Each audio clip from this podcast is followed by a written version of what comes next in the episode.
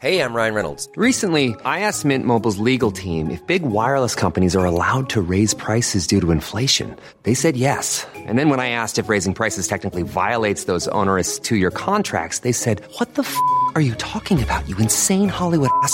So to recap, we're cutting the price of Mint Unlimited from $30 a month to just $15 a month. Give it a try at mintmobile.com slash switch. $45 upfront for three months plus taxes and fees. Promo for new customers for limited time. Unlimited more than 40 gigabytes per month. Slows. Full terms at mintmobile.com.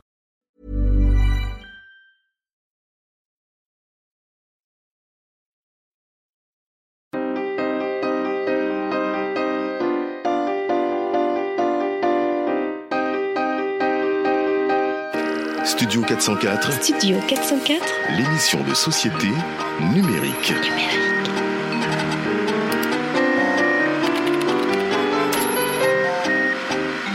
Studio 404, présenté par l'âme UA.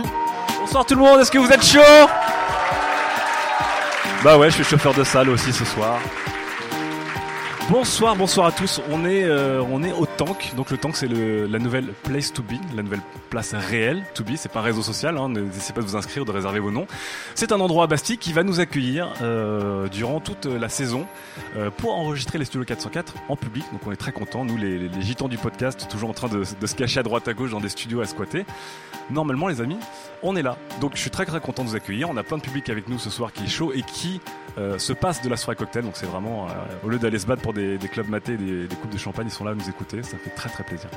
En tout cas, euh, avec le public et vous, chers auditeurs, nous avons nos quatre chroniqueurs que vous connaissez bien, mais je vais quand même vous les présenter. Il est swag, il est flex, il est toyance. C'est Daz. Bonsoir. Bonsoir. Bonsoir, bonsoir. Je pensais que tu décrivais Sylvain là en fait. Euh, suis un peu choqué mais euh, C'est vrai ouais. Non, Sylvain, il est malade, il a de la fièvre, il a pris la codéine, il ressemble à un gros pubard drogué. Sylvain Palais. ouais Bonsoir Paris À côté de Sylvain, lui, il a mis euh, un petit complet, une petite chemise. Et oui, Une figure- redingote. figurez-vous que je suis jury à la Global Game Jam, donc Oh je là vais bien là. m'habiller. Et comme d'habitude, il se vend bien ses fibres tigres.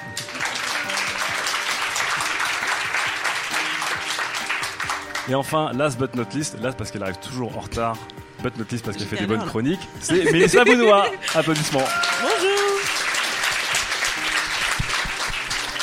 Donc voilà, on a nos quatre petits chroniqueurs et on va démarrer euh, tout de suite avec euh, une petite FAQ du public. On est chaud? Allez, une petite FAQ du public. F, Alors, est-ce que, est-ce que Gawain euh, Louswarn est là? Il est où? Il est là. Alors, est-ce qu'il peut venir à la table, se lever Et prendre le petit micro. et prendre le petit micro Alors, bonsoir. Donc voilà, tu es seul debout. Maintenant, fais nourrir. Bonne chance. non, tu avais une question très intéressante du coup à par- euh, qui parlait de 4chan.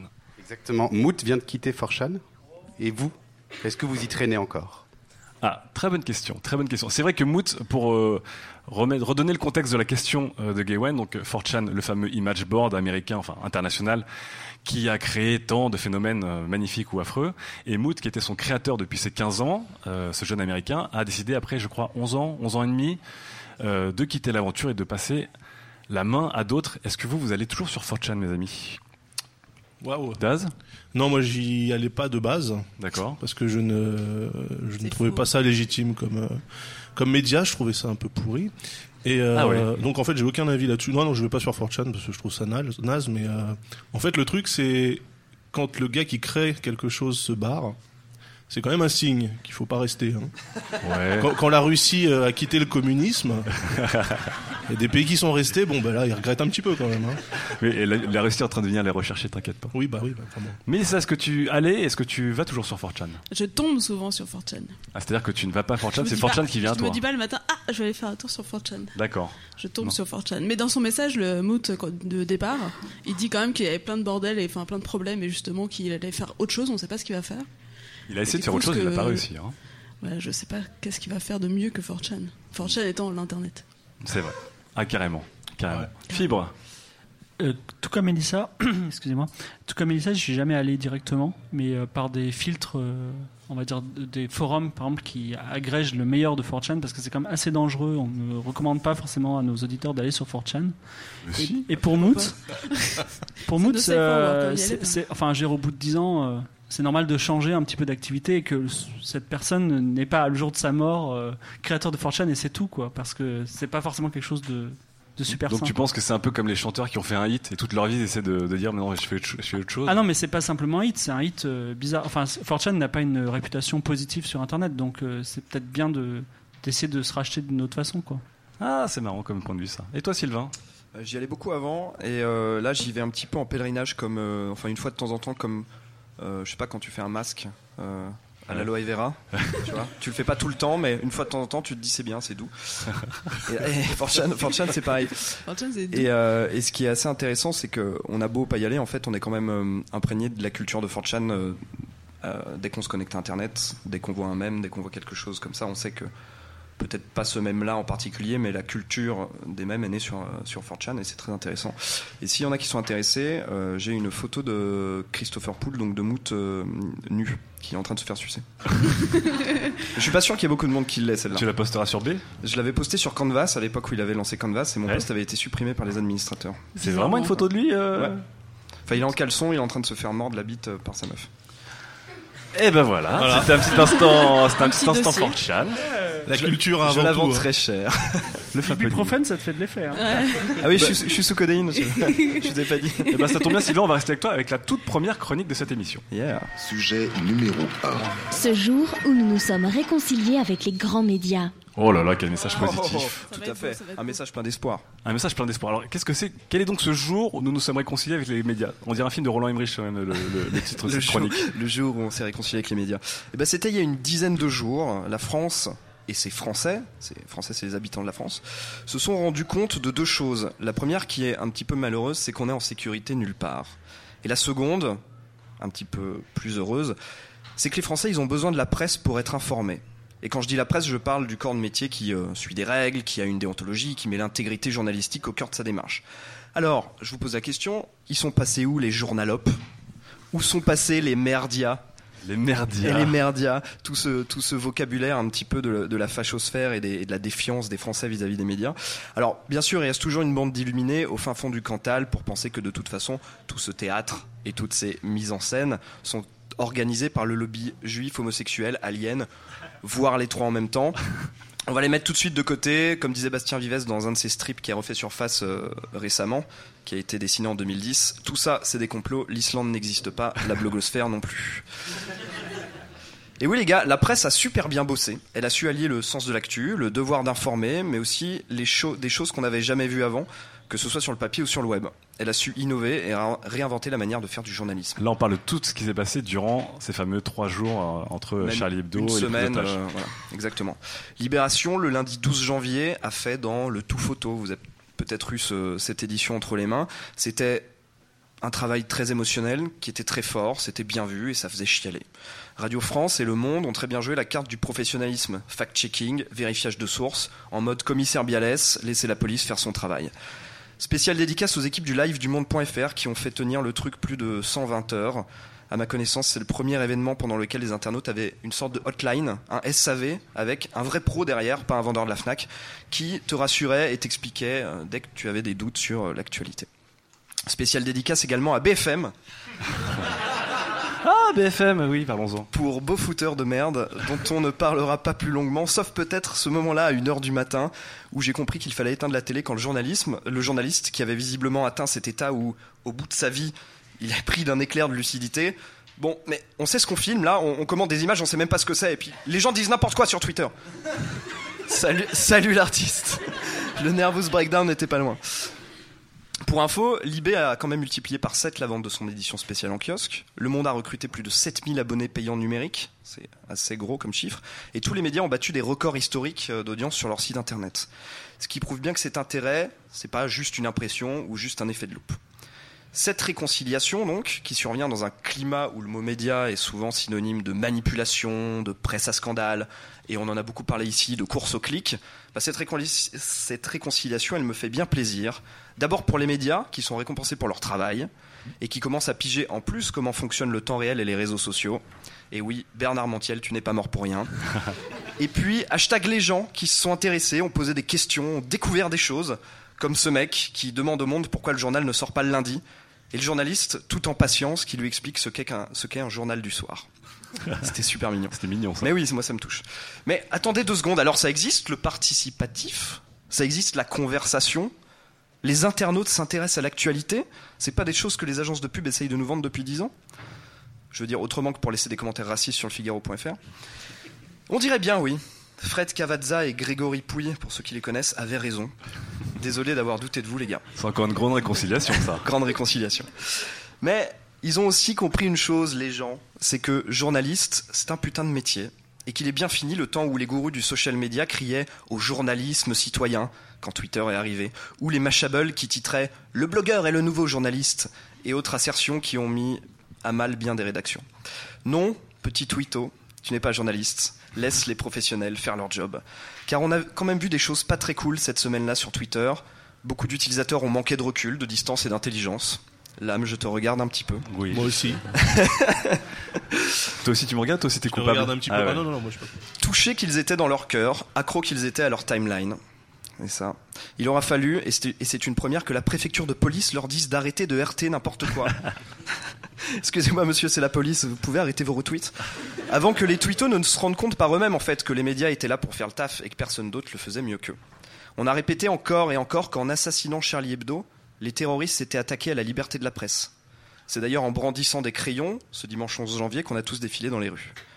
Mais en réalité, on s'est rendu compte que c'est justement dans ces moments-là qu'on en a le plus besoin. C'est dans ces moments-là qu'elle est nécessaire et utile aux citoyens. Et c'est pas en brandissant des crayons qu'elle s'est rendue utile, la presse, mais en tapant sur des claviers, en faisant son job, en respectant le contrat qu'elle a signé avec le citoyen. Et ça, les Français l'ont vu, les Français l'ont compris. Et ça me rend vachement fier d'eux. Toujours très Sylvain Palais 2017, on peut l'applaudir.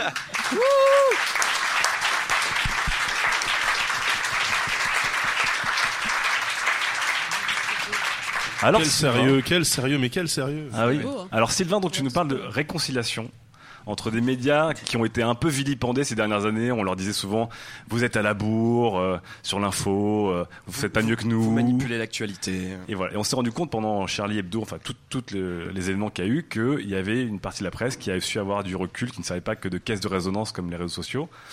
Et donc dans toutes les réconciliations qu'a eu la, la France, donc avec euh, sa police, euh, elle-même, euh, plein de choses, il y a eu la réconciliation avec ces grands médias. Est-ce que vous êtes d'accord avec ce, ce, ce- ce- ce paysage un peu magnifique que nous dresse, nous dresse Sylvain? Sur, Bah, sur ce, cet événement-là, bien sûr. Euh, après, est-ce que ça va durer? Ça, c'est toute la question, en fait. hein. Ouais, c'est comme le reste, hein, de toute façon. Bah, voilà, donc à mon avis, c'était Ouais, là, c'était c'était un peu du one shot, donc ça s'est fait là parce que vraiment les circonstances étaient complètement ouf. Après, euh, Donc tu penses que c'est plus l'événement qui a poussé les gens à se réconcilier un peu avec tout oui, bah oui, qu'on oui, s'est oui, rendu bah compte de quelque chose quand même que effectivement à un moment Non, une info travaillée avec du recul ça, avait une valeur.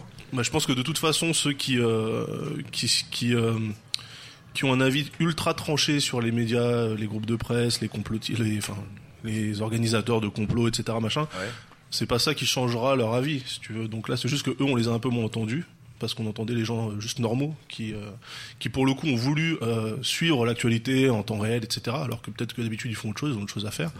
Et donc, à mon avis, ça, enfin, réconcilier avec les gens avec la presse, je pense qu'on n'a jamais été réellement fâché avec la presse.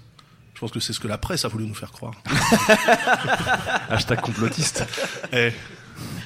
Mélissa, toi qui es journaliste professionnelle, est-ce que tu as senti un, Bah, nous, on l'a vu, un ouais. changement? Est-ce que tu as ressenti un changement? On l'a vu, on, est- on faisait partie de ces gens qui se disaient euh, putain merde, euh, on explose nos audiences et en même temps c'est euh, un des pires événements euh, des dix dernières années, voire euh, enfin du siècle entier.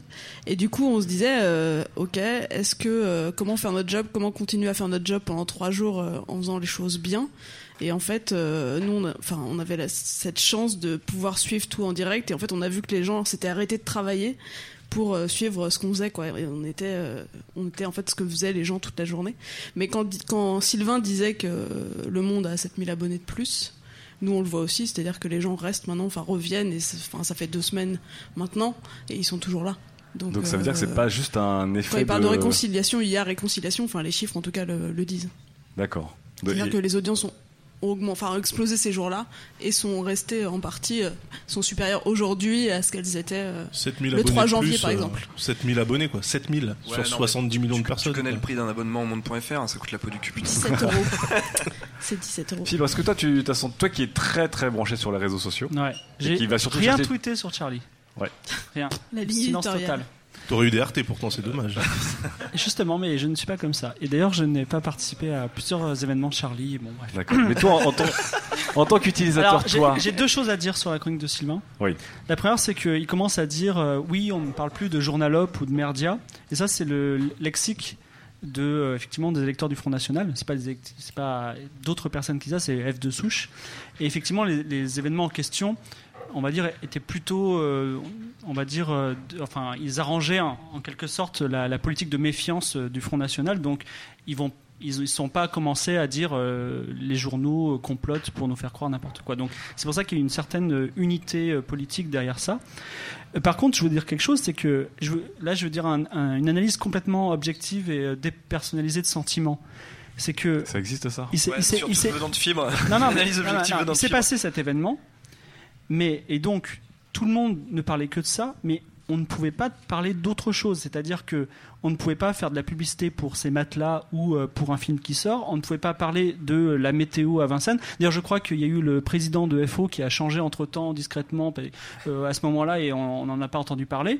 Et euh, d'un certain côté, c'est pas pas la réconciliation amicale avec les grands médias, c'est la réconciliation euh, inévitable, fatale et un peu sans avoir le choix avec les grands médias parce que il y a, on va dire, un, un comportement qu'on se doit d'avoir parce que c'est notre culture et euh, ce comportement a induit une réconciliation avec les médias. Mais c'est pas forcément peut-être un choix, tu vois. D'accord. Donc pour toi, c'est plus quelque chose qui s'est imposé de, de lui-même. Il n'y a pas eu. euh, on s'est pas, on s'est Voilà, pas rendu compte que, difficile de que c'était un très beau que- métier euh, que, qu'était journaliste et qu'en fait c'était génial. Et pas forcément. Je veux dire, enfin, on a, de toute façon, si on voulait avoir des news de autre chose sur BFM TV, par exemple, on pouvait pas parce qu'il y avait que ça. Oui. Et on ne pouvait pas parler d'autre chose sur Twitter parce que si on avait euh, l'indécence de le faire, je dis pas que j'avais envie de le faire, mais si on avait l'indécence de le faire, et d'ailleurs certains s'y sont, s'y sont brûlés les doigts, on avait des gros problèmes. Voilà. Et donc. euh, C'était quoi les gros problèmes exactement bah, euh, Tu un- perds des followers présente. Non, Bah non, non. bah, qui parlaient d'autres choses. bah, comment ça s'appelle? C'est pas. Non, mais euh, par exemple, pour les marques, euh, oui. pour les, c'était les trois Oui, Suisses. je les crois. trois Suisses, voilà. Pour les Les marques qui Suisses. Ah non, mais là c'était du mauvais goût. c'était du mauvais goût. Même, ça, c'était bizarre dans, une timeline normale de tous les gens qui doivent être là, où on avait ce fil d'actu en continu sur cet événement et sur rien d'autre. C'était bizarre d'avoir par exemple des posts sponsorisés pour euh, un, Oui. mec, un mec qui était sur sa campagne Twitter, qu'il avait lancé une semaine avant euh, et qui l'a- l'avait pas désactivé. Et tu tombais sur des agendas normaux de marques ou de gens qui disaient euh, euh, je serai l'invité ce soir de machin. Et c'était complètement incompatible avec ce qui se passait. C'était indécent. Quoi. Pour en revenir à cette histoire de réseaux sociaux en général, est-ce que vous avez eu l'impression que justement les réseaux sociaux qui étaient un peu les rois de l'info, qui étaient un peu les, les rois de la réaction rapide, du bon mot, etc., se sont un peu retrouvés à leur place D'une certaine manière, c'était qu'à un moment, ils sont un peu fermés leur gueule, ils ont repris ce que les grands médias disaient, parce qu'à moment, ils se sont rendus compte que euh, c'était qu'une caisse euh, de résonance, qui avait pas vraiment de direction, mais juste euh, un maximum d'effets, et qu'à un moment, ils se sont rendus compte qu'effectivement, il fallait, euh, il- il fallait euh, s'en remettre à, à des On- professionnels on, on ou peut pas, pas, du tout. On peut pas dire Fibre. sur le plan factuel qu'ils aient fermé leur gueule. Au contraire, ça n'a été, ça a été un tintamarre pas possible euh, de choses vides. Il y a eu une sorte de, de conseil de- des twittos qui a dit bon, quelle blague Un on va conseil faire. des twittos. Ouais, un Yalta de la blague sur Yes Charlie, c'était absolument incroyable. Et au-dessus, il y avait le conseil des, des marques qui disait est-ce qu'on peut tweeter, est-ce qu'on peut pas, quand est-ce que ça finit parce qu'on n'en peut plus. Et, et voilà. Et non mais ça a été ça. Je veux dire, les, les gens qui, qui voulaient lancer leur gamme, il y a eu une, cessation économique au niveau marketing pendant pendant longtemps. Et c'est- c'est c'est pas anodin. Ça, il faut le dire parce que bah, ça a l'air d'être complètement sans cœur, mais c'est une, c'est une réalité quoi. Sylvain, est-ce que tu penses que les gens au moment se sont dit bon, ok, je vais peut-être fermer ma gueule, alors que j'avais l'impression qu'on était Ouais. aussi pertinent que des médias? À, mon avis, il y a pas mal de gens qui sont retenus effectivement de dire euh, de toute façon euh, ce que j'ai à dire, je l'ai déjà vu mille fois dans ma timeline. Euh, je pense pas que réagir à chaud soit une bonne idée. Donc moi, je sais par exemple, Fib l'a dit aussi, on s'est retenu de tweeter euh, sur l'événement, etc. Euh, et puis, euh, ce qui est intéressant, c'est que, je le disais dans la chronique, les, les grands médias ont enfin compris comment fonctionnaient les réseaux sociaux et comment fonctionnait Twitter et comment fonctionnait le temps réel. Et ça, c'est euh, euh, une chose qui fait plaisir parce que du coup, on avait. euh, Enfin, moi, j'avais une timeline qui était. Enfin, tout ce que je voulais voir, je l'avais au bon moment. Toutes les infos qui tombaient, je les avais dans ma timeline. J'avais juste à la regarder, j'avais même plus à intervenir. J'avais mon fil d'infos sous les yeux. Mais cette obsession du partage qu'on a souvent, du coup, c'était pas. Il n'y avait pas une envie justement d'à chaque fois dès qu'on voit une info, on la partage, on la partage, on la partage. Tu dis ça pour te racheter là ou Moi, je, je, je plaide totalement. J'étais complètement dans l'hystérie du truc. Hein, donc, Ouais. euh, mais justement, j'étais, je, sens- comme disait Fibre, il y avait un tintouin pas possible parce qu'on était des dizaines de milliers, des centaines de milliers de personnes sur Internet à partager de manière compulsive et presque presque paniquée. Est-ce que euh, il y, a- il y avait pas, il y a pas de frustration? Est-ce que euh, on se dit, bah oui, les grands médias ils font leur job, super, lisons-les, puis on les lit, et on, on redevient passif d'une certaine manière? Moi, j'étais dans une posture passive pour une fois. ouais. D'accord. Effectivement. Ce qui c'était assez rare. Mais Daz, c'est toi pas- aussi Ouais, bah oui, mais les circonstances s'y prêtaient de toute façon. Enfin, je veux dire, qu'est-ce qu'on aurait pu apporter de plus Ouais, c'est ça. Puisque d'habitude, Twitter, c'est d'abord des blagues, après euh, du bitch, euh, du bitchage gratos sur euh, sur des influents. Ensuite, des subtweets. Non, mais Non, souvent, on, avait- dit souvent, avait- on dit souvent qu'il y a autant d'experts que de tweetos ou de gens sur Facebook. Ouais, ouais, non, là, on avait l'impression qu'il y avait moins de moins d'experts en balistique, en intervention. euh, Oh, j'en ai croisé. Intervention du raid et du GIGN. euh, J'en ai croisé les mecs qui ont fini Rainbow Six 5 fois, qui étaient en train de donner des conseils sur comment, euh, comment taper en simultané deux endroits à 30 km de distance. Ouais, j'en ai vu. D'accord. Mais euh, oui, non, c'était quand même. Enfin, à un moment donné, là, clairement, les- l'événement était tellement grave que bon, bah, ça a remis tous les gens à leur place, en fait. Et on a dit bon, bah, on va laisser le truc se passer parce que de toute façon, il y a. Enfin, t'apportes rien. Mélissa, est-ce que tu penses que du coup il y aurait une sorte d'avant-après et qu'il y aurait une sorte de jurisprudence sur le fait qu'effectivement quand il se passe un truc gros, et ben en fait, Internet va un peu fermer sa gueule et laisser faire les pros. Mais on n'a pas du tout fermé notre gueule en fait. Enfin, nous, j'ai l'impression qu'on croit ça dans nos cercles parce que oui, il y a eu trois mecs qui ont dit arrêtez de tweeter les photos, le GIGN est dans son, dans son opération, donc arrêtez de montrer des photos de la police. Mais en fait, enfin, il y a eu, je pense qu'il y a eu beaucoup, beaucoup, beaucoup plus de tweets à ce moment-là que. que Enfin, C'était des tweets moment, pour quoi. dire arrêtez de tweeter.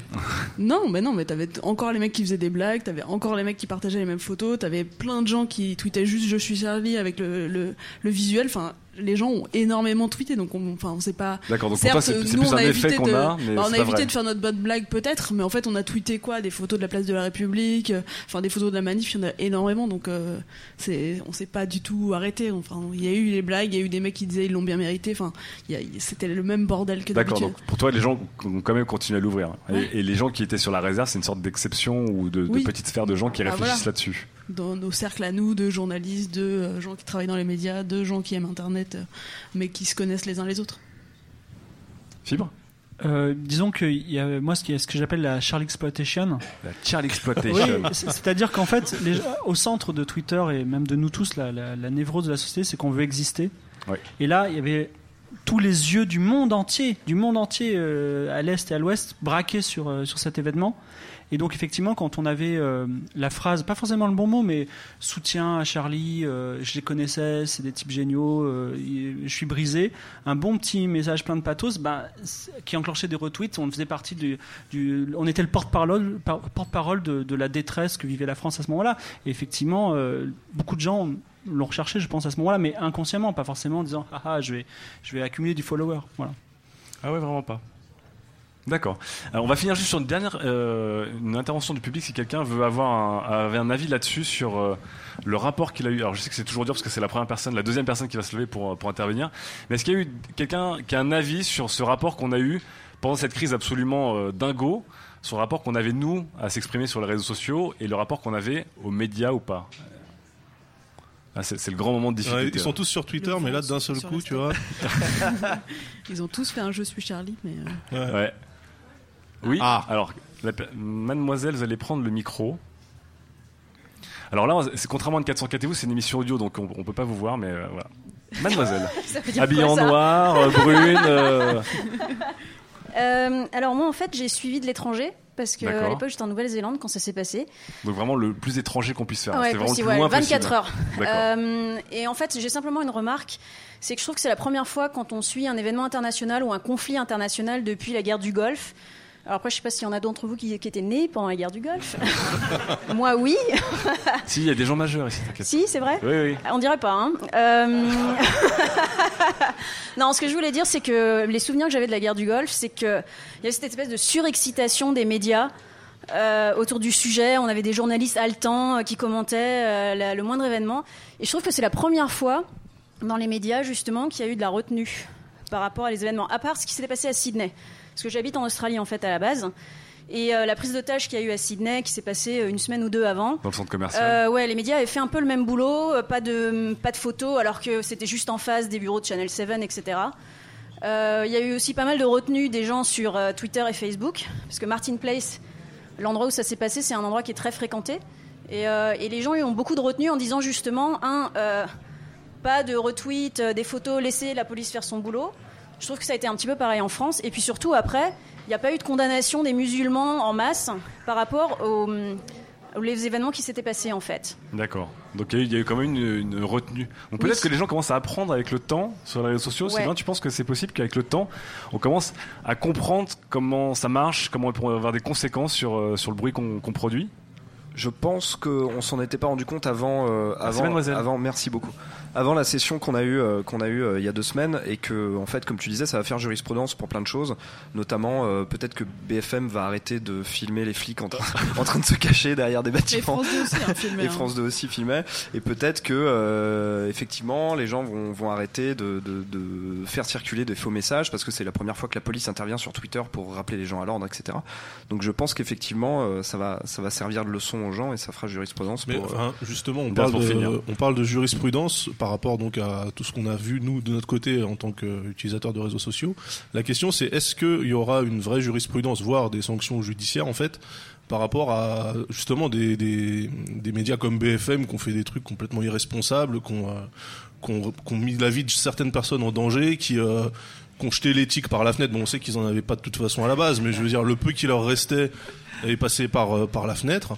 Euh, Est-ce que euh, finalement on peut s'attendre à euh, des sanctions, je sais pas, le CSA ou le CSA a convoqué, a convoqué beaucoup de chaînes d'infos pour faire une réunion extraordinaire, etc. Mais je crois qu'il n'y a, pas eu de sanctions, il n'y a rien eu. Eh ben c'est dégueulasse. Sans vraiment, je le pense vraiment. Je pense sincèrement que BFM devrait arrêter. de Bah, ils ont dû se faire taper sur les doigts, mais bon. C'est entre deux petits fours et du champagne euh, par rapport au chiffre d'audience. Ça serait pas un petit peu complotiste En plus, c'est Alain Veil qui s'est qui s'est euh, qui s'est vanté des super audiences de. Ouais, génial, Alors que alors que c'était pas encore fini. Enfin, c'était n'importe quoi. Bon, bah on finira sur BFM TV, du coup, c'est aussi euh, c'est Oui, très fédérateur. magnifique, ouais. C'est les cons. Très bien, on finit là-dessus. F. Euh, Est-ce que Pierre-Jean est là? Ouais, Pierre-Jean, une question qui ressemble aussi un petit peu à la question de Sébastien Gestière. Mais Pierre-Jean, tu vas, tu vas nous la poser du coup. C'est une question d'actu, parce qu'on en a beaucoup parlé depuis deux jours. Bonsoir. Euh, ouais, donc je vois que vous êtes arrivé avec euh, de la haute technologie. Eh oui, le cardbox de Google. Donc euh, ouais, du carton. Et, Oui. euh, Et des scratchs. Voilà. Donc ma grande question justement, c'était alors à votre avis le futur c'est réalité augmentée ou réalité virtuelle? Oh putain, c'est ma fac. Et bah t'auras Merde. toute euh, l'émission pour, euh, pour pouvoir euh, la changer. Bonne question. J'ai pas lu le script, hein, très bonne euh. question. Alors, pour euh, remettre les choses euh, un peu dans le contexte, donc la réalité virtuelle, ce sont des euh, images qu'on a devant les yeux et qui nous placent devant euh, un autre univers, des images entièrement diffusées. Et la réalité augmentée, ce sont des images qui se superposent sur la vie réelle, on va dire. Et on en parle beaucoup parce que Microsoft donc, euh, a, impressionné tout le monde il y a deux jours en présentant HoloLens. Yes. Donc une lunette qui te, c'est un peu, c'est un peu, c'est un peu le, le tragique euh, destin de ce genre de technologie, mais on passe pour un con, mais qui apparemment est dingue puisque ça nous permet de superposer des écrans de Skype, euh, de la VOD, du Minecraft sur euh, sur un environnement réel. Ça c'est la réalité augmentée. Et donc en face il y a les tenants de la réalité virtuelle que sont Oculus, euh, donc soutenu par Facebook, mais aussi euh, Samsung s'est mis dedans, Sony s'est mis dedans. Bref. Tout un beau programme. Alors du coup, Daz, dis-moi, Yes. hein, Euh, réalité augmentée ou réalité virtuelle? Moi, je serais plutôt team réalité virtuelle. Euh, déjà Ouais. parce que j'ai essayé et que ça a marché. Ouais. Contrairement à la réalité augmentée qui a jamais fonctionné en fait. La réalité augmentée, je trouve vraiment, enfin pour l'instant en tout cas, euh, ce que j'ai eu l'occasion d'en voir, c'est vraiment un gimmick pour moi, c'est de la connerie, ça sert à rien. À part faire tourner des McLaren euh, en 3D devant les gens pour faire ouais regarde super, je peux enlever le moteur, voilà. Ouais. C'est euh, pour moi quelque chose qui de toute façon ne peut pas être euh, utilisable dans dans la vraie vie.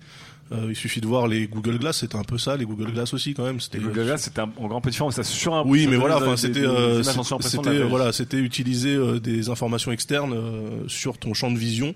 Et pour moi, non, ça, enfin, le- j'arrive pas en fait à percevoir l'intérêt du truc. Tu vois vraiment, euh, les gens s'imaginent Minority Report ou des choses comme ça. Euh, moi, franchement, faire de l'ordinateur debout avec les bras tendus, ça me fait pas du tout rêver, mais vraiment pas. Je, je, je comprends pas en fait, je comprends pas l'engouement. Alors le truc de Microsoft, je l'ai vu, effectivement, c'est super joli, euh, mais bon, les Google Glass, c'était super joli aussi, quoi. D'accord, très bien. Donc pour Oda, c'est un, c'est un nouveau Google Glass, quoi, ou un nouveau Kinect. Mais c'est Microsoft en plus, donc bon, voilà. De base, c'est raté. c'est cool ce qu'ils font en ce moment. Bon, Sylvain. Euh, Sylvain, toi qui, a- qui est l'euro propriétaire d'un cardboard donc de réalité virtuelle. Et qui Ah, a tu me l'offres? Bah oui. Ah putain. et qui a testé aussi euh, l'Oculus Rift, donc la réalité euh, virtuelle. Ouais. Qu'est-ce que tu penses de cette réalité augmentée, donc sur mettre en surimpression des, des Et informations ben, pour moi, les deux, euh, les deux sont le futur. Ah, les deux sont le futur. Pour, pour des utilisations différentes. Google Plus était le futur. Il l'est toujours. si tu nous entends. Pinterest maintenant. Pinterest aussi. Et euh, non, non, le... Pourquoi tu crois aux deux, toi? Ouais, la, la réalité virtuelle, parce que bon, c'est ouf et ça, ça va changer complètement le, le jeu vidéo et, et plein d'autres choses. Euh, le porno, enfin tout. Euh, Bah, le jeu vidéo, le porno, tout quoi. Tout, Ouais, voilà. bon, on a fait le tour. Je reste. On a fait le tour. Voilà. Et la réalité augmentée parce que parce que effectivement c'est pas super au point. Euh, on l'avait sur les Oui. téléphones au début des smartphones, c'est bon, voilà, c'était c'était un peu galère, etc. Mais euh, il y a, euh, je crois Google qui a qui a mis un demi un demi milliard dans une entreprise qui s'appelle euh, Magic Leap. C'était 50 millions la dernière fois qu'on en a C'est parlé. euh, ouais, c'est C'est passé en c'est- demi-milliard. Ça a pris un zéro, là. C'est euh, ouais ouais, c'est Ok. cin- c'est 500 millions. je m'étais 500 trompé. millions. Ah bah c'est mieux. 500 Ok. et, euh, et qui, qui ouais, donc du coup a plus de Ah bah là, oui, à ah tes oui, yeux. oui. Et du coup, qui est une entreprise qui veut euh, remettre du magique dans le monde euh, grâce à la réalité augmentée. Euh, et Je pense, vu le site, Sylvain, arrête. Je pense, je pense, je pense que... non, non, mais ça m'intéresse parce que les mecs sont très secrets. Ils ont, euh, ils viennent d'embaucher un romancier de science-fiction qui, qui a été nommé euh, Chief Futurist. c'est pas mal comme Donc c'est quand même un super poste. C'est un super poste. C'est tellement du bullshit. Je suis chef du futur. C'est mieux que Atali. Et, pour- et pour l'instant, le mec est payé pour écrire des articles de blog. donc c'est intéressant. C'est peut-être ça le futur. Et, euh, et donc ouais, un demi milliard dans cette entreprise. Donc je pense que Google va essayer de faire des choses assez fantastiques avec, que ce soit avec des lunettes ou, euh, ou autre chose. D'accord. Et je pense que si on peut augmenter la réalité, euh, ça, ouais, ça peut être intéressant, tu vois. Comme euh, avoir, euh, je sais pas. Avoir, avoir ta fille dans tes mains, qui tient un chien dans ses mains, Non, mais comme Ouais. le propose la homepage de ton de ta Ouais, boîte non, mais mytho c'est- là. c'est plutôt, bah, par exemple, pour les enfants, de tenir effectivement des animaux en 3D dans les mains. Ouais, Euh, quand, génial. quand- quand tu fais du ski, d'avoir euh, en surimpression de ton masque ta vitesse, ton GPS, où t'es sur le plan, etc., ton altitude. Ça, ok, oui, d'accord. Je sais pas, il y a plein, Ça, il y a d'accord. plein, il y a plein d'applications qui peuvent être très intéressantes. Ok, donc Sylvain plutôt enthousiaste. Fibre. Alors, il y a deux ans, Attention. C'est il y a point deux fibre. ans, tu Vous, m'as posé chers la auditeurs, question. vous voyez pas le truc, mais Fibre vient de faire le signe de Maître Capello. Et en général, quand tu fais le signe de Maître Capello, c'est pas ok. Il y a deux ans, tu m'as posé la question que penses-tu de Vine? Et j'ai dit nos futurs. Voilà. Et aujourd'hui, Vine marche très bien. Oui. Et là, je te dis, la réalité virtuelle, la réalité augmentée, ça marchera pas. Ouais, donc achetez les actions tout de suite, quoi. non, mais juste un Toi- toi, indice, t'y crois ah, pas. juste un fait. Un fait. Ouais. Les prévisions, et dément- dément-moi si j'ai tort, euh, cher Sylvain, les prévisions de vente de chiffre d'affaires dans le jeu vidéo sont supérieures sur le mobile à tous les autres supports pour 2015. D'accord. Donc ça veut dire qu'on va regarder dans une petite fenêtre et pas du tout dans votre réalité augmentée qui marche pas du tout et euh, pas du tout dans l'Oculus Rift non plus où les mecs qui sont aussi en, en, en train de chercher des jeux parce que ça marche pas trop et peut-être qu'on va essayer des, on va essayer de se spécialiser dans des trucs qui sont pas des jeux, il faut les voir, ils sont en sueur les mecs. Donc à mon avis, c'est- déjà en tout cas c'est- ça a pas de futur pour moi et en, pour, pour 2015 c'est mort, voilà. Ok, donc Fibre contre. Mélissa, toi. Qu'est-ce que t'en penses réalité augmentée. Ah, donc toi, t'es team réalité Ouais, augmentée. HoloLens, j'ai trop envie là, de, de tester. Donc toi aussi, t'as as été un peu ambiancé par, euh, par cette euh, présentation de Microsoft. Mais vous savez, depuis toujours, enfin depuis le début de 404, que je fantasme sur euh, l'appli de réalité augmentée qui me donne la vie de tous les gens que je vois sur le quai du métro. Ah oui, c'était. Vous en ai déjà parlé Tu de voulais ça. faire le Shazam des gens, c'est ça? Voilà, Enfin, des- exactement. le Shazam Donc, des mecs. j'espère que Microsoft a ça. Les journalistes. Donc toi, Bah, t'es toi, t'es voyons. pour. Ah oui, moi je suis à donf. Très bien. Après, Bah, j'ai pas testé ouais. l'Oculus Rift, je sais que vous l'avez tous testé ici. Bah oui, voilà, ça c'est le premier Donc, truc. euh, Déjà de base, pour non, comparer deux trucs, faut peut-être l'essayer les Non, deux. mais l'Oculus- non. journalisme, hein, journalisme. Non, mais l'Oculus Rift ça existe déjà. Tu vois, enfin, c'est c'est pas le futur. Alors que là, Ouais. Oui, enfin, c'est pas en vente. on- n'y est pas encore, quoi. Mais on n'y sera jamais, en fait. enfin, on a déjà tous, vous avez déjà le tous truc. Ah bon, enfin bref. Tu Ok, verras en- dans en 5 tout cas- tu verras dans 5 Ouais, ans. Ouais, je verrai, ouais. Deux enthousiastes. Des petits dalmatiens sur ta tête. Deux enthousiastes et deux contre, en tout cas, donc égalité. On, on voit ça en 2016, 2017 Allez, 2017. Jamais. Allez, 2017. Sujet numéro 2. Laissez à vos objets le temps de vieillir. C'est un beau titre. C'est un beau titre, c'est un cri du cœur. On dirait une chanson de Michel Fugain, mais c'est la chronique de Daz en fait. Alors, Daz, laissez le temps à vos objets de vieillir. Qu'est-ce que ça veut dire? Qu'est-ce qui se passe? Eh bien, en ces temps troublés, j'aimerais poser un slam. Oula. J'aimerais, j'aimerais poser un slam pour les victimes collatérales du progrès. J'aimerais poser un slam. Vous avez vu la pause pour les faits quand même? J'aimerais poser un slam pour ceux qui rendent Internet concret. J'aimerais poser un slam. J'aimerais poser un slam pour vous tous, les objets. Oh. Parce que bon, avant la famille, C'est les objets qui applaudissent là. avant, euh, avant la famille, avant la sexualité, avant le cerveau des, euh, des adolescents, c'est mongolien, ou euh, avant même le bon sens paysan de, de Fibre Tigre, il y a un truc qu'Internet a, a démoli, c'est le rapport à l'objet. Et c'est Ah oui. paradoxal vu que plus que jamais ils sont partout, hein, les, euh, les objets. Ils sont connectés, ils sont métables, Sylvain, je t'ai emprunté le terme. Ils sont dans vos poches, sur vos poignets, dans vos tables de nuit, sur vos gosses, sous vos yeux, et pourtant vous ne les voyez pas. Vous voyez Internet à travers eux, mais eux, vous ne les regardez pas. C'est comme un vieux couple, on se Ouais. regarde plus. Vous ne les regardez plus. Et ça, ça m'attriste complètement. Un exemple simple, facile. Citez-moi la marque et le modèle de votre avant-dernier mobile. C'est chaud. C'est chaud. Maintenant, contre-exemple, citez-moi la marque et le modèle de votre premier mobile. Moi, c'était un Motorola Flair. C'était dans les années 90. Voilà. Donc là, bon, c'était une merde, hein, le Motorola Flair, je, je précise, mais, mais je m'en rappelle justement. Vous voyez la pente un peu à, à 45 degrés euh, qui, qui nous plonge vers l'irrespect le plus, euh, le plus total. Là, vous voyez à quel rang vous avez relégué l'objet au profit de la fonction, comment le contenu masque totalement le contenant. Vous avez l'air en bonne santé tous autour de cette table et dans le dans le dans l'assistance. Il m'a tué mon effet.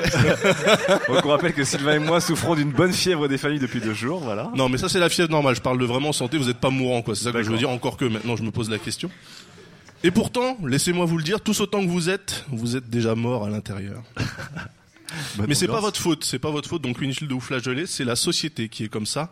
Cette garce, elle vous a forcé à rompre en fait le lien affectif que vous construisiez avec l'objet, en vous permettant d'en changer à une fréquence indécente, en vous faisant miroiter la nouveauté comme Graal à atteindre pour être euh, dans le coup, et en vous faisant croire qu'avoir un Samsung Galaxy S5 vous permettrait de pécho plus facilement en soirée VIP. Pauvre con. La société, cette hyène, vous a forcé à rompre le lien quand elle vous a proposé de sauvegarder le contenu de votre téléphone pour l'utiliser dans un modèle plus récent. Vous voyez l'indécence là ou pas? Non Non, ça vous, ça vous choque pas? Si on vous proposait par exemple de télécharger votre grand-père dans un adolescent de 15 ans, vous l'accepteriez ou pas? C'est une métaphore qui est bien costaud. Mais oui, mais là comme ça les gens visualisent tout de suite. Pour moi, euh, quand les gens sauvegardent un téléphone, sauvegardent le contenu d'un téléphone pour le mettre dans un autre, pour moi c'est comme s'ils téléchargeaient leur grand-père dans leur petit frère. c'est assez sale. Quand même. Alors pourquoi le faire hein, Ça, si vous le, vous le feriez pas avec un grand-père et votre petit frère, pourquoi le faire avec un ordinateur ou un, smart- ou un smartphone? On n'est pas des silons, putain. Référence geek. Il fut un temps où un appareil faisait partie de la famille. On vivait avec, on construisait une histoire. Et puis quand il clamsait, déjà on disait qu'il clamsait, on disait pas qu'il ne fonctionnait plus. On l'enterrait au fond du jardin, sous le cerisier, avec le chat et les grands-parents, justement.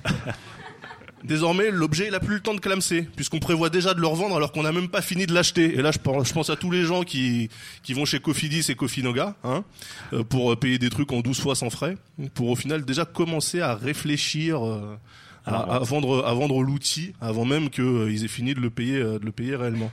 Je pense à tous les mecs qui ont des Mac. Je pense à vous, les gars. Euh, et qui gardent l'adhésif de protection autocollant sur le capot pendant un an pour éviter les rayures parce que tout le monde sait que les rayures sur le bon coin ça ça permet pas de vendre vendre le produit. Alors que les rayures les gars c'est pas un défaut. Les rayures ce sont les rides de l'objet. Les rayures c'est ce qui prouve que l'on est vivant. Mais c'est vrai.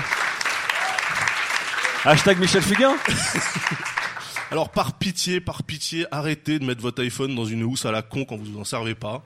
Arrêtez de remettre cette saloperie de protection en polystyrène flexible sur le clavier de votre MacBook quand vous le refermez pour protéger l'écran.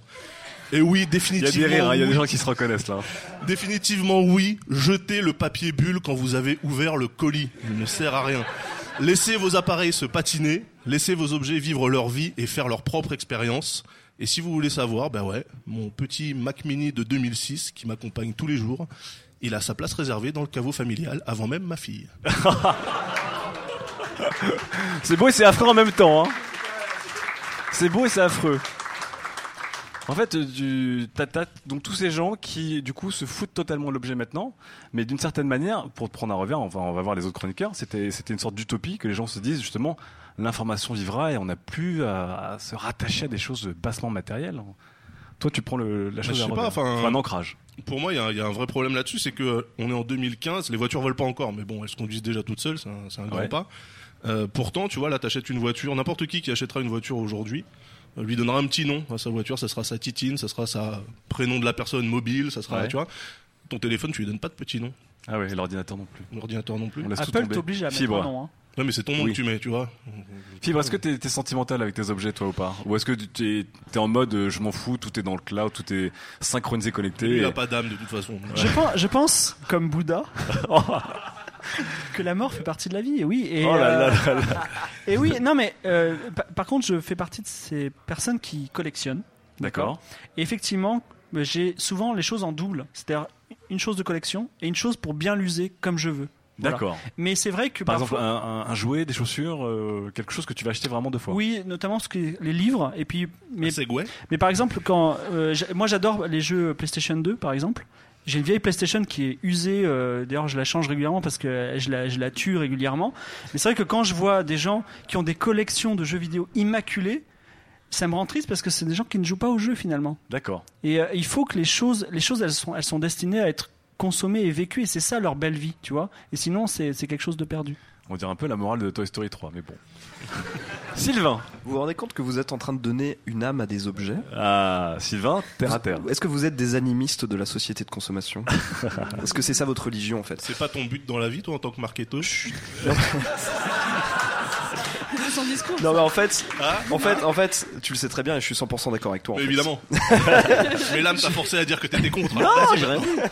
Je suis 100% d'accord avec toi et euh, ce qui est assez intéressant, c'est que même euh, à l'époque euh, de la, euh, la pré-époque de l'information et du smartphone, etc. Quand mon père achetait des voitures pour les revendre trois ans plus tard, euh, une fois qu'il avait atteint 100 000 km, et ben euh, même là, alors qu'on pensait déjà à la revente, il fallait quand même que l'objet vive, il fallait qu'on l'emmène partout et tu t'y attachais vraiment émotionnellement. Et quand mes parents vendaient la voiture, j'étais triste.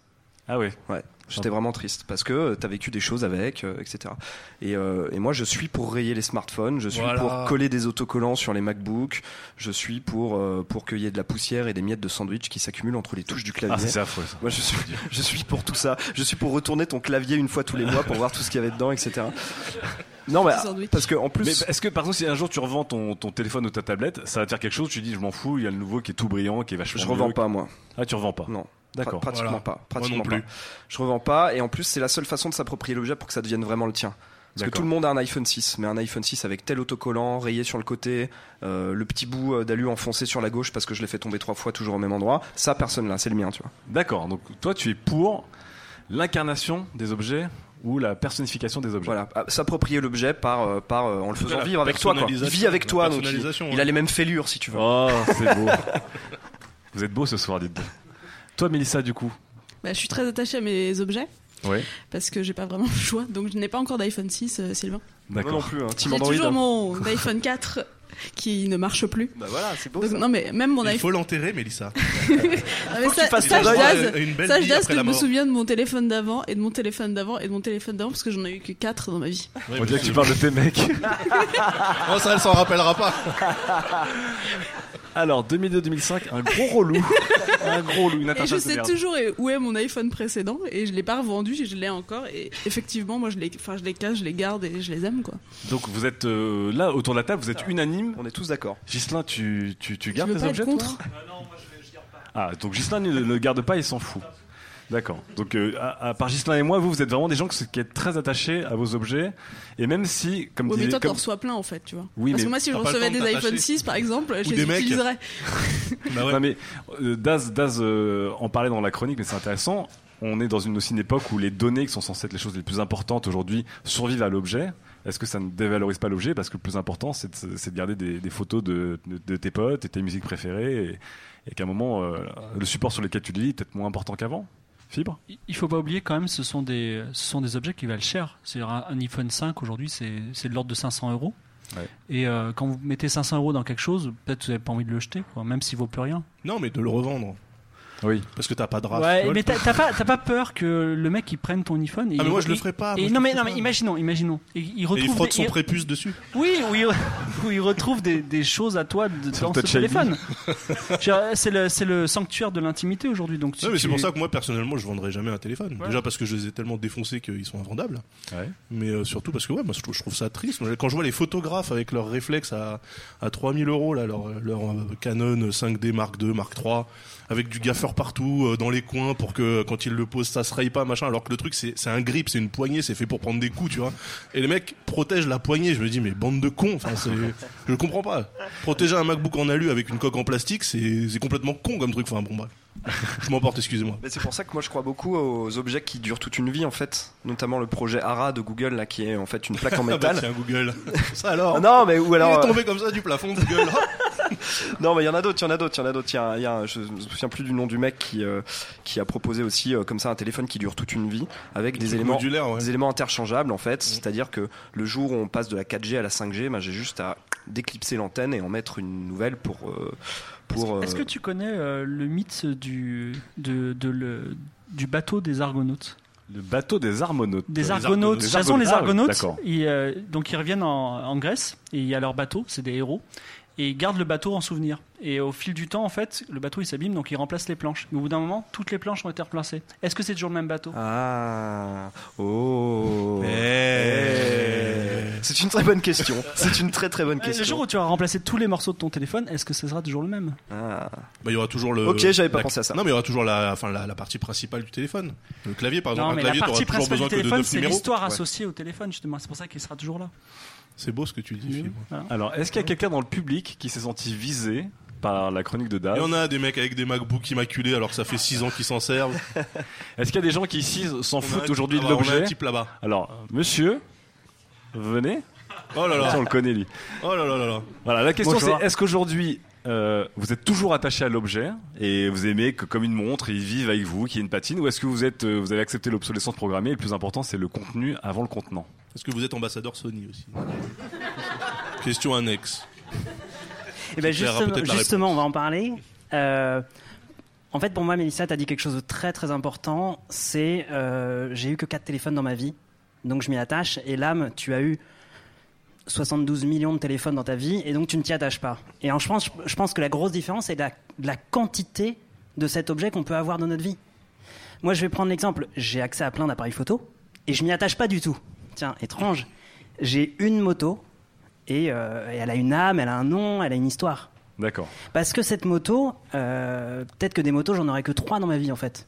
Donc forcément, elle a une âme et une histoire. Et euh, j'aurais beau remplacer son réservoir, ses rétros, peu importe, c'est la même moto, c'est la même âme et la même histoire. Les appareils photo, j'en aurais accès à je ne sais pas combien, du coup. euh, Alors question annexe, est-ce que c'est peut-être lié au fait que les nouvelles technologies sont obsolètes très vite? Là où, euh, un téléphone d'il y a 10 ans est aujourd'hui inexploitable, alors qu'une moto d'il y a 30 ans, continue de faire le job d'une certaine manière. Est-ce que le, numérique a rendu le, a dévalorisé l'objet? Je suis pas sûr. Je pense qu'on les rend obsolètes parce qu'on a accès à de nouveaux. Mais mon appareil photo euh, d'aujourd'hui, euh, ben, si je l'entretiens, en fait, dans 20 ans, il sera toujours utilisable. Je pense pas qu'il soit obsolète de fait. On le rend obsolète parce qu'on en a accès à d'autres. On le Et veut donc- obsolète en fait. Voilà, on ça. le veut obsolète On parce qu'on se dit le Oh, changement. ouais. Putain, le dernier modèle d'il y a un an, eh, il est beaucoup mieux. Non, non, en fait, euh, je pense pas que l'objet soit obsolète. D'accord, très bien, ok. Bon, on va s'arrêter là-dessus. Du coup, il y a- il y, a plein d'amoureux de l'objet finalement. Ouais, mais il y a beaucoup d'hypocrites aussi là. Défendez-vous les mecs. Hein, euh, Tu penses à tous ces gens qui mettent du plastique sur leur canapé, sur leur télécommande Ouais, comme, comme dans Boys and the Hood, ouais. Assieds-toi assieds-toi sur le plastique, t'es sur le propre. Super. Bon, vous, vous nous raconterez ça en tout cas sur, sur Facebook et Twitter si vous aussi vous pensez à la revente et si vous en foutez complètement de votre objet. On attaque Salaud. une fac. F A Q C'est une question très simple, donc elle, elle est très belle. Euh, J'ai reçu le mail de monsieur Delahaye. J'ai pas le prénom, je n'ai que le nom de famille. Ah Alors, vu qu'il y a deux, que deux mots dans, dans ta question, hein, il va falloir le faire très bien, il va falloir déclamer ça de manière euh, très claire. Deux mots. Oui, oui Bonjour Marie, en genre deux. Alors, Euh, bah, question simple qu'on se pose, je pense pas souvent. Pourquoi Internet? Vous avez 10 secondes. Ah, Ouais, on peut applaudir. Question intéressante. J'ai la réponse. Daz, la réponse. Parce que Internet Non, non, non, je, je reprendrai la doctrine de Spinoza, n'est-ce pas euh, sur le déterminisme quantique. Et je te répondrai pourquoi pas. Oh là là. Donc en fait, t'as pas répondu, t'as esquivé. Complètement. voilà. C'était. Mélissa, je te sens réfléchir. Non, je, je passe Mais non, ton mais tour. la communication, pourquoi Internet? D'accord. Donc pour La toi, c'est la communication. Ok. En numéro 1, la communication. Fibre. Parce que c'est le seul espoir de l'humanité pour une vraie démocratie. Voilà. Eh Fibre oui. Tigre 2017. Mais c'est vrai, c'est vrai D'accord, non, non, mais c'est une réponse. C'est- J'en ferai une c'est un- chronique. D'accord, très bien. Le seul vrai espoir pour l'humanité de 2017. De- de- pour la démocratie. Ah, la démocratie. C'est-à-dire euh, que chaque personne est une voix qui s'exprime au même niveau que n'importe qui d'autre. Ah, moi, j'étais parti dans l'humanité directe. Ça me fait penser à ta chronique sur le village global que tu défonçais euh, totalement d'ailleurs. Donc qui va un petit peu à l'encontre de ce que Donc tu toi, dis. Sylvain, qu'est-ce que tu répondrais à Monsieur Delahaye Euh, Pourquoi je Internet? dirais que l'homme est un animal social, euh, Ouais. et comme Mélissa, qu'il a besoin de communiquer, et qu'Internet est une, une manière vraiment euh, très très bien de communiquer euh, au monde entier. D'accord, donc vous, vous gardez le côté communication. Ok, très bien. Bah écoutez, euh, c'est plutôt pas mal, hein, c'est plutôt pas mal. Pas de, pas de business, pas de techno, pas de, pas de choses comme ça.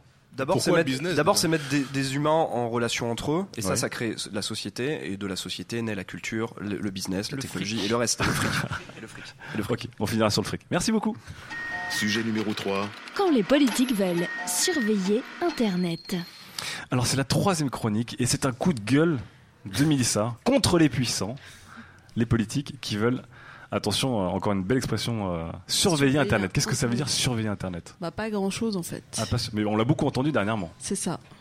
Parce que donc moi j'adore ce mot Internet, qui veut vrai dire à peu près euh, mille choses. Communication. On l'aime tous ici.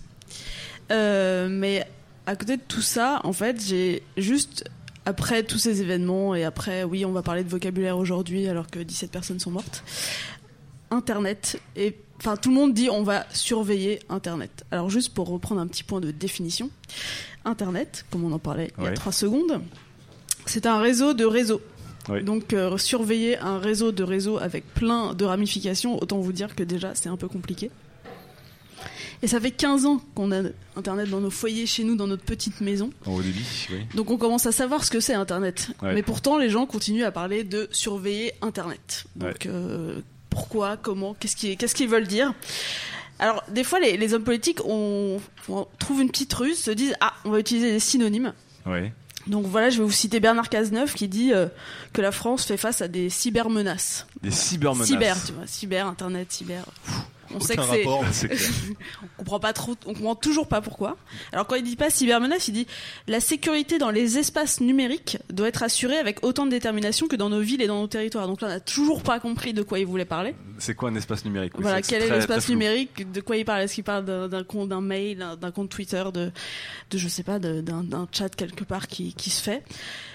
Alors, on on veut dire quoi? On veut dire est-ce que euh, les frères Kouachi ont discuté sur J-Talk entre eux et du coup ils se sont dit, Eh, on va faire un attentat Est-ce qu'ils ont recruté des gens sur euh, Facebook? Est-ce qu'ils ont posté des vidéos euh, de l'État islamique sur YouTube?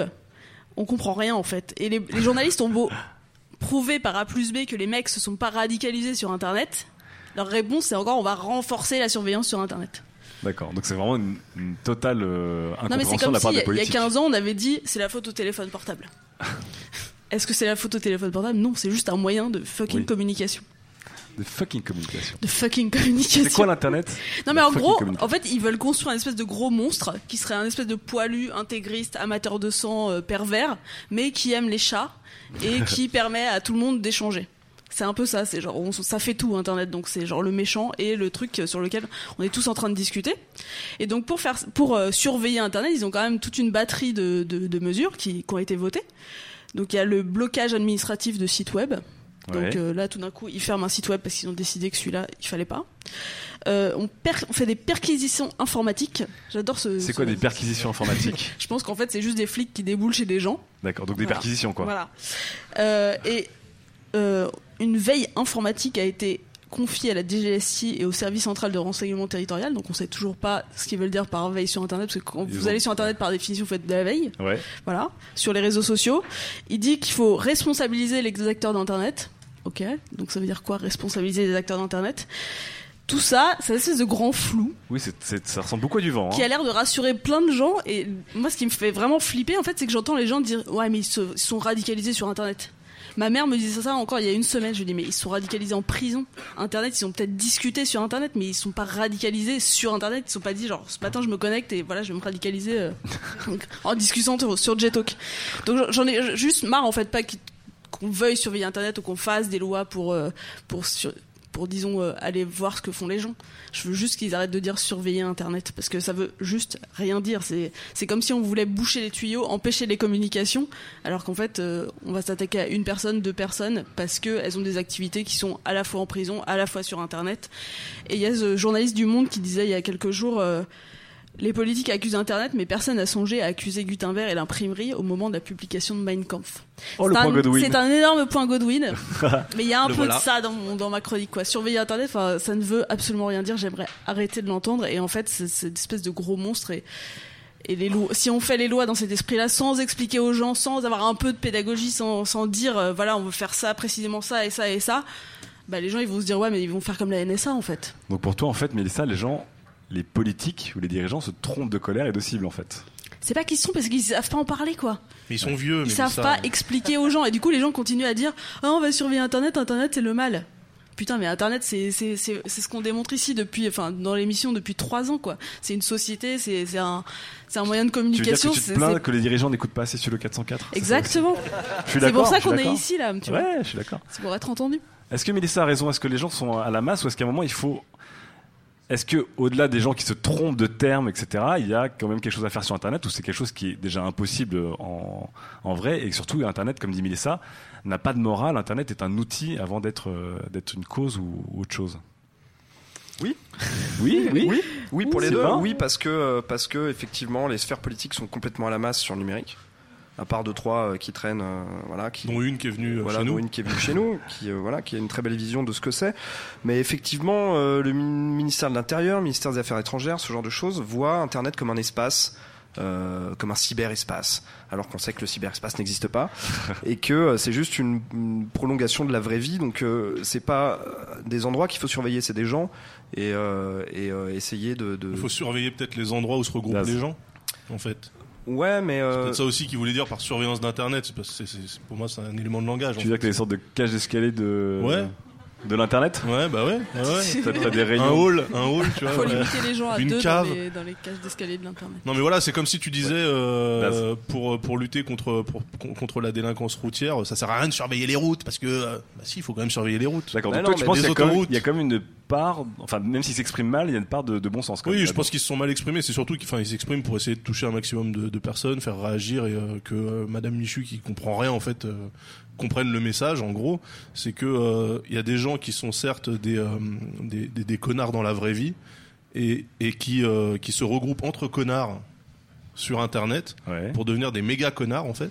Dans la vraie vie. Des- de la vraie vie, mais aussi, enfin, Internet permet justement à des gens qui en temps normal se seraient peut-être jamais rencontrés. Euh, moi, je dis pas de se, ra- de se radicaliser. Je suis d'accord avec toi. Ils se sont radicalisés, certains en prison, d'autres dans leur quartier, etc. Euh, mais Internet, quand même, c'est ce qui a permis de, euh, de les assembler, de les, de les, les faire se rencontrer. Non, mais comme Voilà. les téléphones portables il y a 15 ans, quoi. Eh bah oui, mais c'est pour ça, il y aurait pas Internet, ça serait les téléphones mais t'as déjà entendu quelqu'un dire c'est la photo téléphone portable? On va Pour le 11 surveiller les septembre, quand téléphones même, c'était portables. un peu chaud. hein, je- Oui, mais il disait pas qu'on va surveiller tous les téléphones portables, que on va sur surveiller les- fait. on va surveiller les Faut aéroports. les évidemment. Fibre. En préambule de ma réponse, je tiens à dire que Al-Qaïda signifie la base de données. Mais euh, C'est la- vrai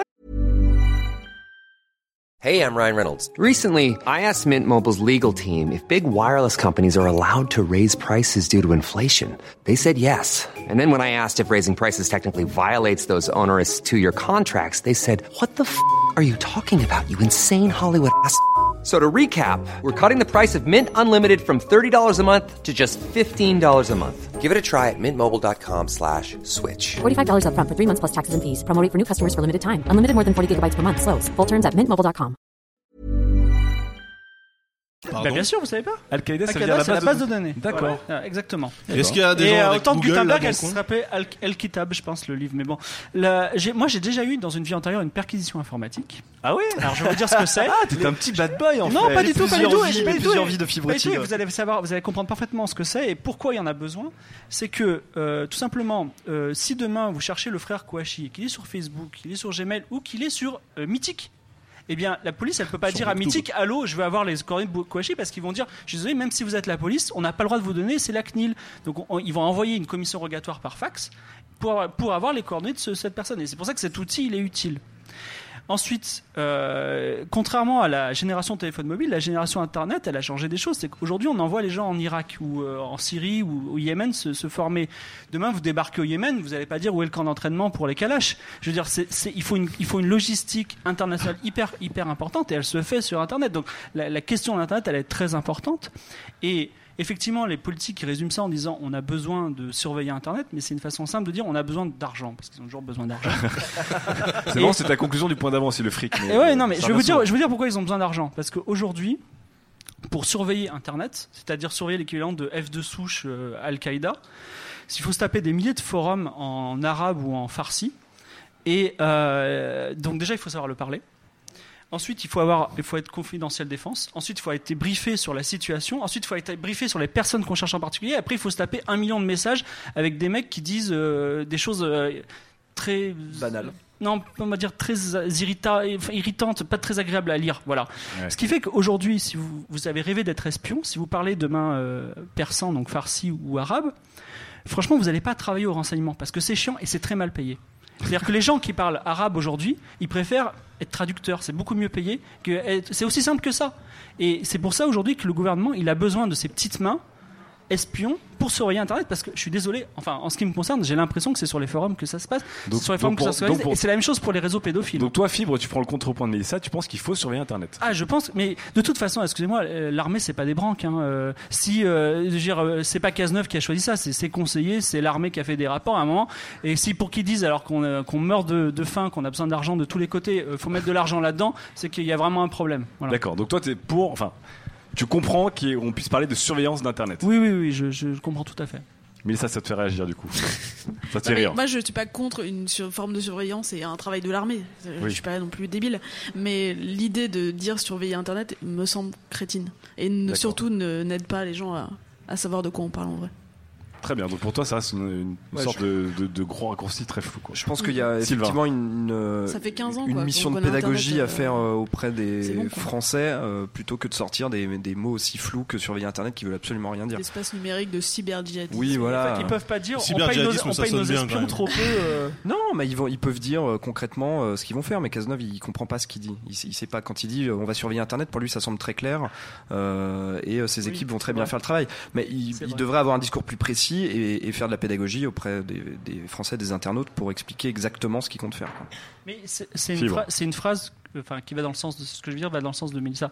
C'est une phrase aussi qui a une vertu électoraliste, c'est-à-dire que euh, la majorité des gens disent Ah bah tiens, c'est un bon gars ce Cazeneuve, il va, il va surveiller l'Internet qui est méchant parce qu'on a toujours peur de ce qu'on comprend pas. Donc tu, tu penses qu'on s'attaque plus aux gens qui s'y connaissent moins? Là, je voyais dans les réactions du public, euh, j'en ai reçu une de d'une jeune fille qui me qui me dit euh, Clara que c'est des- que ses parents donc ont découvert avec tous ces événements Anonymous et compagnie et qui sont en flip total, qui veulent éteindre les smartphones, qui veulent se couper de tout du coup. Donc il y a quand même effectivement il y a quand même euh, des gens sur lesquels ça, ça fonctionne ce, ce genre de- d'arguments et ce genre de, de menaces et de craintes. Mout. d'Az. Mout, il a arrêté 4chan, donc. euh, il a c'est bien la preuve que Bernard Cazeneuve l'a fait flipper. Hein. non, mais le truc, c'est que ça, ça pour ça. ça fonctionne, mais c'est pas. Enfin, euh, la, la réaction est pas ce qu'on espère, nous. Nous, on veut que les gens utilisent Internet de façon responsable, pas qu'ils en, pas, pas qu'ils en aient peur, en fait. Et avec ce discours-là, les gens en ont peur. Ça, pour, toi, c'est un même discours qu'à l'époque où tu avais sur un discours sécuritaire, où on faisait gonfler un peu la menace euh, euh, des banlieues, de certaines communautés, etc. Euh, Ouais. Y avait- il y avait des raccourcis, puis il y avait un grand sac dans lequel on ferait plein, plein d'idées euh, C'est ça. différentes. Voilà. Il N'allez- faut- pas sur Internet, il y a Il des faut avoir peur d'Anonymous. Il faut avoir peur d'Anonymous comme un, un gang En fait, de. c'est fibre de- le, mais le- Non, mais il faut avoir peur d'Anonymous comme un gang de, de truands qui ont des couteaux. Si vous allez les voir en disant vous êtes des crétins, ils vont vous donner un coup de couteau. Si vous restez loin d'eux, ils vous feront rien. A priori, ils ont mieux à faire. Mais c'est vrai. Ça va faire un beau débat au deuxième tour entre Sylvain Paul et Fibre Tigre en, en, en 2017. Est-ce qu'il y a des gens dans le public que ça a fait réagir cette, cette idée? Alors deux personnes, on va vous faire. euh, Allez-y, chacun votre tour peut-être? On n'a pas de politesse, c'est c'est 404. Hein. Le chroniqueur il se coupe la parole tout le temps. Vous commencez pas. Vous- eu n'importe quoi. Alors, bonsoir. Euh, bonsoir. Bonsoir. Euh, la réflexion que j'avais, c'était euh, bah, la seule chose qu'on va réussir à faire, c'est euh, c'est effrayer les lambdas sur Internet. Et euh, les vrais, les vrais connards, eux, vont se cacher derrière des cryptages de bâtards, derrière des couches, derrière des, euh, des proxys, et euh, ça va être de plus en plus dur de les repérer. En D'accord. fait, ils vont être vraiment encore mieux planqué que d'habitude. Et pour l'espi- l'espion lambda, ça va être super chiant. Donc pour toi, surveiller Internet n'a aucune, aucun bon effet. C'est qu'on va effrayer Ah si, on va une juste- majorité et qu'on va, euh, qu'on va aider une minorité à se, à se blinder d'une Est-ce certaine que, manière. est-ce que la vraie utilité de cette euh, citation, c'est pas euh, surveiller le, le moyen, les, les moyens, les- la, la délinquance moyenne? Est-ce que c'est euh, le, la la- le terrorisme on s'en branle un petit peu quelque part? Excusez-moi, je. Oui. Je jure. On n'est pas un raccourci près dans cette émission, ça, il n'y a pas de, y a pas de souci. Mais ça, tu, tu voulais réagir par rapport à ça, du coup, pour toi, Non, mais il- je, je veux pas non plus aller dans les théories du complot de en fait il dit ça pour dire ça donc euh, Ouais. enfin je pense pas que tu voulais dire ça en vrai mais euh, c'est enfin, je pense qu'il il enfin, il y a des cellules des, des- ils font leur job et il faudrait juste qu'ils en parlent mieux quoi D'accord. Mais moi, je, moi, je pense que, enfin, je rejoins le point euh, du jeune homme. Je pense qu'il a tout à fait raison. On n'a qu'à voir ce que ça a fait à Adopi. Adopi, ça a permis à plein de mecs qui auraient jamais su ce que c'était qu'un VPN et un proxy euh, anonyme. euh, Arrête, tu de vas spoiler ma servir. prochaine FAQ. Bon, c'est pas grave. Non mais voilà, enfin, euh, en gros, quand tu quand tu essaies de mettre un moyen de répression quelque part, les gens les plus euh, les plus déterminés continueront euh, à trouver des moyens de contourner l'obstacle de toute façon. Donc, euh, Très coup, ce que tu disais, c'est que le, discours flou que les hommes politiques ont, c'est justement pour, pour ne pas que euh, les terroristes ou les cellules euh, djihadistes euh, apprennent à euh, acquérir les connaissances techniques pour se cacher de la surveillance. C'est ça que tu disais C'est ce que ça crée. Non, c'est justement le discours crée euh, plus de de- d'expertise de, la part de ces gens qui veulent vraiment utiliser Internet. Ok. Ok, j'ai rien compris, pas Voilà. Allez, tu vas être mouché. Deuxième Allez, réaction du coup, et on va finir dessus. Bonsoir. Bonsoir. En fait, moi, je voulais juste rappeler quelque chose. C'est qu'il y a déjà quelques mois, il y a eu un leaks de câbles diplomatiques. Oui. Et en fait, on avait appris aussi qu'il y avait une guerre pour les câbles sous-marins. Oui. Et le but de, de cette guerre n'est pas de savoir qui contrôle, mais de savoir qui peut voir les informations. Oui. Donc, ce qu'il faut se dire, c'est que euh, la DSI a déjà plein de petits serveurs qui savent pertinemment ce que vous faites. Faut Donc il y, a déjà, il y a déjà une surveillance ça. effective de l'Internet. C'est ça, il y a, les USA le font, euh, la France le fait via Orange. C'est pour ça qu'Orange a plein de câbles sous-marins. Et de plus, euh, si vous voulez vous amuser, vous pouvez regarder le boulevard Mortier sur Google Maps. C'est magnifique parce que c'est flouté. Oh là là là là, mais c'est pas un- une théorie du complot. Ah, c'est un, On est pas en c'est- plein dedans, c'est un là. des deux thèmes de ce soir avec Michel Fugain, donc après c'est tu choisis. Non, c'est mais D'accord, non mais c'est quand même intéressant, c'est qu'effectivement, comme tu dis, alors, on va pas se leurrer, il y a quand même une- déjà des, des, des grandes opérations de surveillance de l'internet de la part de gouvernements euh, qui existent. Je sais pas, enfin, je sais pas si c'est de la vraie surveillance ou c'est juste de la collecte de données euh, de manière un peu, euh, enfin, C'est pas pareil? J'ai quand même effectivement moi des, des connaissances qui sont activistes, euh, hackers, euh, qui ont fait des choses pour la Syrie et ce genre de choses, qui ont déjà été invités. Ouais. C'est pas des convocations ni des gardes à vue ni quoi que ce soit, mais qui sont invités euh, par le renseignement à discuter, euh, donc ils sont contactés. des petites soirées blogueurs. on- C'est un peu des petites soirées blogueurs organisées par la. DGSE. c'est sympa non, mais ils t'invitent effectivement dans leurs locaux, euh, ils te montrent qu'ils ont un dossier, euh, puis ils discutent en disant bah, Ah ouais. peut-être que tu pourrais nous aider, Enfin, si t'as des infos, tu pourrais nous en parler, etc. Non mais enfin la, collecte la d'informations la collecte d'informations pour moi elle, elle a toujours existé le le vrai euh, enfin la- le vrai critère de différenciation c'est le traitement de l'information. Mhm. C'est ça qui euh, les données de tout le monde ici dans cette pièce c'est super cool et après on fait quoi? Donc ce qui compte, c'est les algorithmes qui permettent de retracer les gens, de faire des liens entre eux, de comprendre ce qu'ils font, euh, où ils vont, quelles sont leurs intentions, etc. Et ça, c'est infiniment plus complexe. Donc finalement, moi, qu'on récolte mes données, quand à chaque fois que je badge avec mon passe Navigo pour prendre le métro, j'en ai rien à foutre en fait. C'est pas. Oui, ça, ça touche pas spécialement. Bah, on s'en tape en fait, parce qu'on est tous surveillés effectivement. Et là-dessus, je rejoins, je rejoins l'avis du, du jeune homme. D'accord. Bon, bah en fait, la surveillance internet, on en rigolait, mais en fait, d'une certaine manière, elle existe déjà. Alors, mademoiselle, on va finir dessus. Allez, encore une- oh. Ah, vous êtes chaud. Bah, allez, on s'en fout, on est freestyle, on est au tank. On, on ira danser après euh, tous ensemble. Bonsoir, Euh, mademoiselle. C'est mes parents hein, qui ont peur d'Anonymous. Ah, c'est vous qui, qui avez eu la petite question. Donc, eux, alors, ils sont, Voilà. ils sont complètement flippés d'Anonymous. Ouais, non, enfin c'est pas ça. C'est juste qu'en fait ils ont découvert tout ça il y a pas longtemps. Et ils m'ont appelé, ils m'ont dit alors toi qui es connecté, est-ce que tu connais Bref, Anonymous. Ah, donc là, on est vraiment dans les raccourcis dans tous les sens aussi. euh, Voilà. Euh, non, en fait, moi j'avais une remarque qui est que effectivement la protection et euh, pardon, la surveillance sur Internet, c'est un truc qui peu à peu va arriver de façon très maladroite, etc. Notamment, excusez-moi, ça va être un peu chiant, mais on est en train de voter plein de lois là-dessus. Oui. Mais on vote que des lois entre guillemets pour surveiller les gens. Les lois pour les protéger, on veut pas les voter. C'est-à-dire Ah, d'accord. que, par exemple, en 2005, promis, je vais vite. Non, en y a pas de 2005, on s'est dit, l'environnement c'est bien, on va mettre ça dans la Constitution. Par contre, quand en 2008, des mecs sont allés voir les mêmes gens qui décident et leur ont dit ça serait bien, au même titre que l'environnement, de mettre la protection des données personnelles. Ouais. Là, la France a répondu non, c'est pas, c'est pas un truc assez important. L'environnement, c'est important, la protection des données personnelles, ça l'est pas. Donc, on se dépêche de faire voter plein de trucs qui marchent pas très très bien, genre Adopi, genre la loi de programmation militaire, genre La loi des de programmation militaire. C'est le Patriot Act français, c'est Ah oui, ah oui c'est le fameux dont on parle beaucoup euh, C'est terrifiant. Il faut le lire, c'est terrifiant. Par contre, Ouais. quand on veut faire, il y a une grande loi numérique qui est annoncée depuis très longtemps, qui normalement devrait arriver en 2015. Et ben ça, ça traîne. Ça, on veut pas le faire. Ça, on veut pas prendre les mesures. Voilà. Donc c'est curieux de voir que pour le vote des lois, on est d'accord pour faire des lois pour surveiller les méchants et pour euh, comment dire, pour augmenter la répression, mais quand il s'agit de protéger les données personnelles des gens, ça on veut pas. Ça c'est compliqué. Ça on considère que c'est pas important. Donc selon vous, en fait, c'est- sur cette surveillance d'Internet, c'est une sorte d'hypocrisie pour en fait augmenter les pouvoirs des, des autorités sur, euh, Je sais pas. sur les activités des Mais gens. en tout cas, j'ai l'impression qu'on considère que lutter contre euh, le piratage des films, c'est important, mais protéger les données personnelles des gens, ça ne l'est pas. Ah, intéressant. Qu'est-ce qu'on peut faire pour ça Pour que ça devienne important, à notre échelle? Euh... À part C'est des compliqué. pétitions. Devenir ministre. Sylvain Palais 2017. signer des pétitions sur change.org. T'es devenu cynique, Sylvain, pour un mec qui était pour la Attends, réconciliation. le, le directeur de Non, mais c'est est, d'accord. très intéressant. Mais je pense que ça va lancer un nouveau débat et qu'on on n'aura pas trop de temps, mais c'est quand même intéressant du coup de se rendre compte qu'effectivement il y a une forme d'hypocrisie et qu'on on ne protège pas spécialement euh, les gens en fait, mais on, on cherche plutôt à, blinder les le L'arsenal législatif et sécuritaire d'une certaine manière. Il y avait une euh, dernière question. Bon, une dernière parce qu'on n'est plus à, on n'est plus à ça près. Il y a des gens qui sont quand même. Je pense que. Bonsoir. Bonsoir. Je pense effectivement qu'il y a de l'hypocrisie, mais c'est pas vraiment. C'est plus de la démagogie. D'accord. Côté des, euh, du côté des, euh, des, euh, justement des élus, parce qu'en fait, euh, bah, il leur faut des voix, il faut qu'ils aient une bonne image. Donc en pour fait, vous, on, reste dans le des, discours sécuritaire et démagogue. bah, en Ils fait. vont utiliser des, des, des choses qui sont un peu faciles.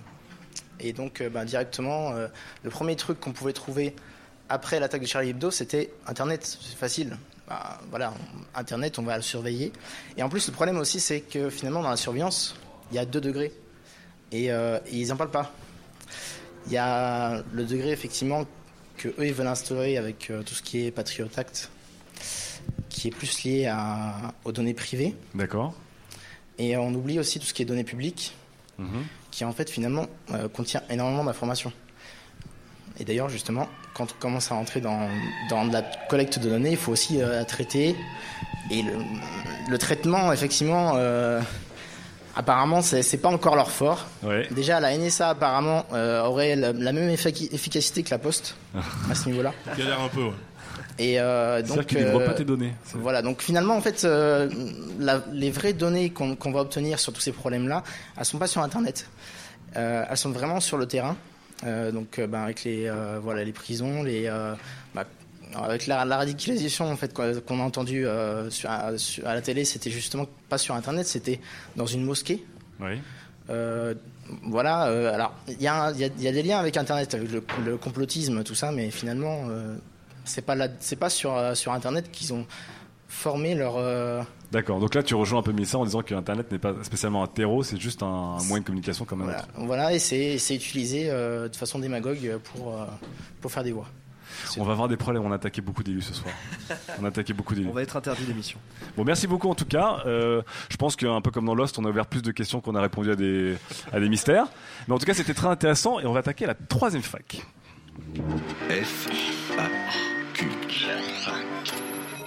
Et ben du coup, j'avais une question sur euh, justement les, les VPN, tout ça, mais c'était c'était beaucoup beaucoup plus léger. Alors, je vais essayer de vous la retrouver. Alors, Hugo, il est où Hugo?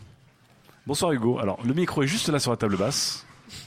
Ouais, euh, mais j'arrive un petit peu après euh, quelque chose de très sérieux. Ouais, ça va faire un peu léger, mais Ça c'est va pas faire grave. un peu léger, mais c'est bien. rigoler parce que là, bon. Alors la semaine dernière, il y a, il y a Fox News qui a toujours dans, dans son excellence journalistique. a- Les grands médias, hein, la Ah. réconciliation avec les grands médias dans Fox fois. News.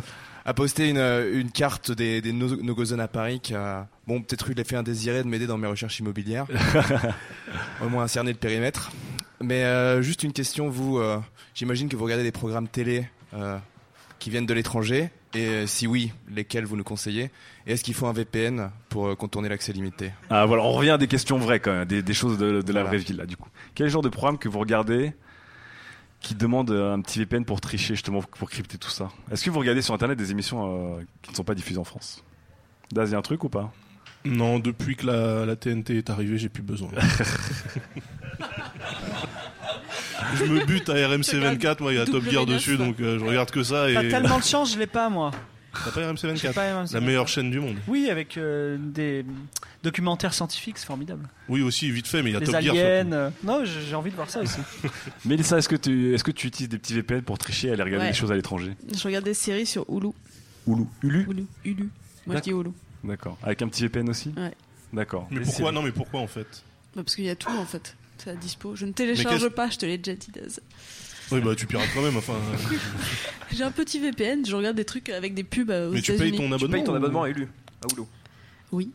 Mais en Amérique. Ah Mais en Amérique. Ah, Et la TVA, tu la payes ou pas la TVA Ah là là. je, paye, je paye tout. C'est pas Je du pirate, je donne de l'argent. C'est du corsaire, on va dire. Ouais, c'est du corsaire, ouais. semi-justice. C'est voilà.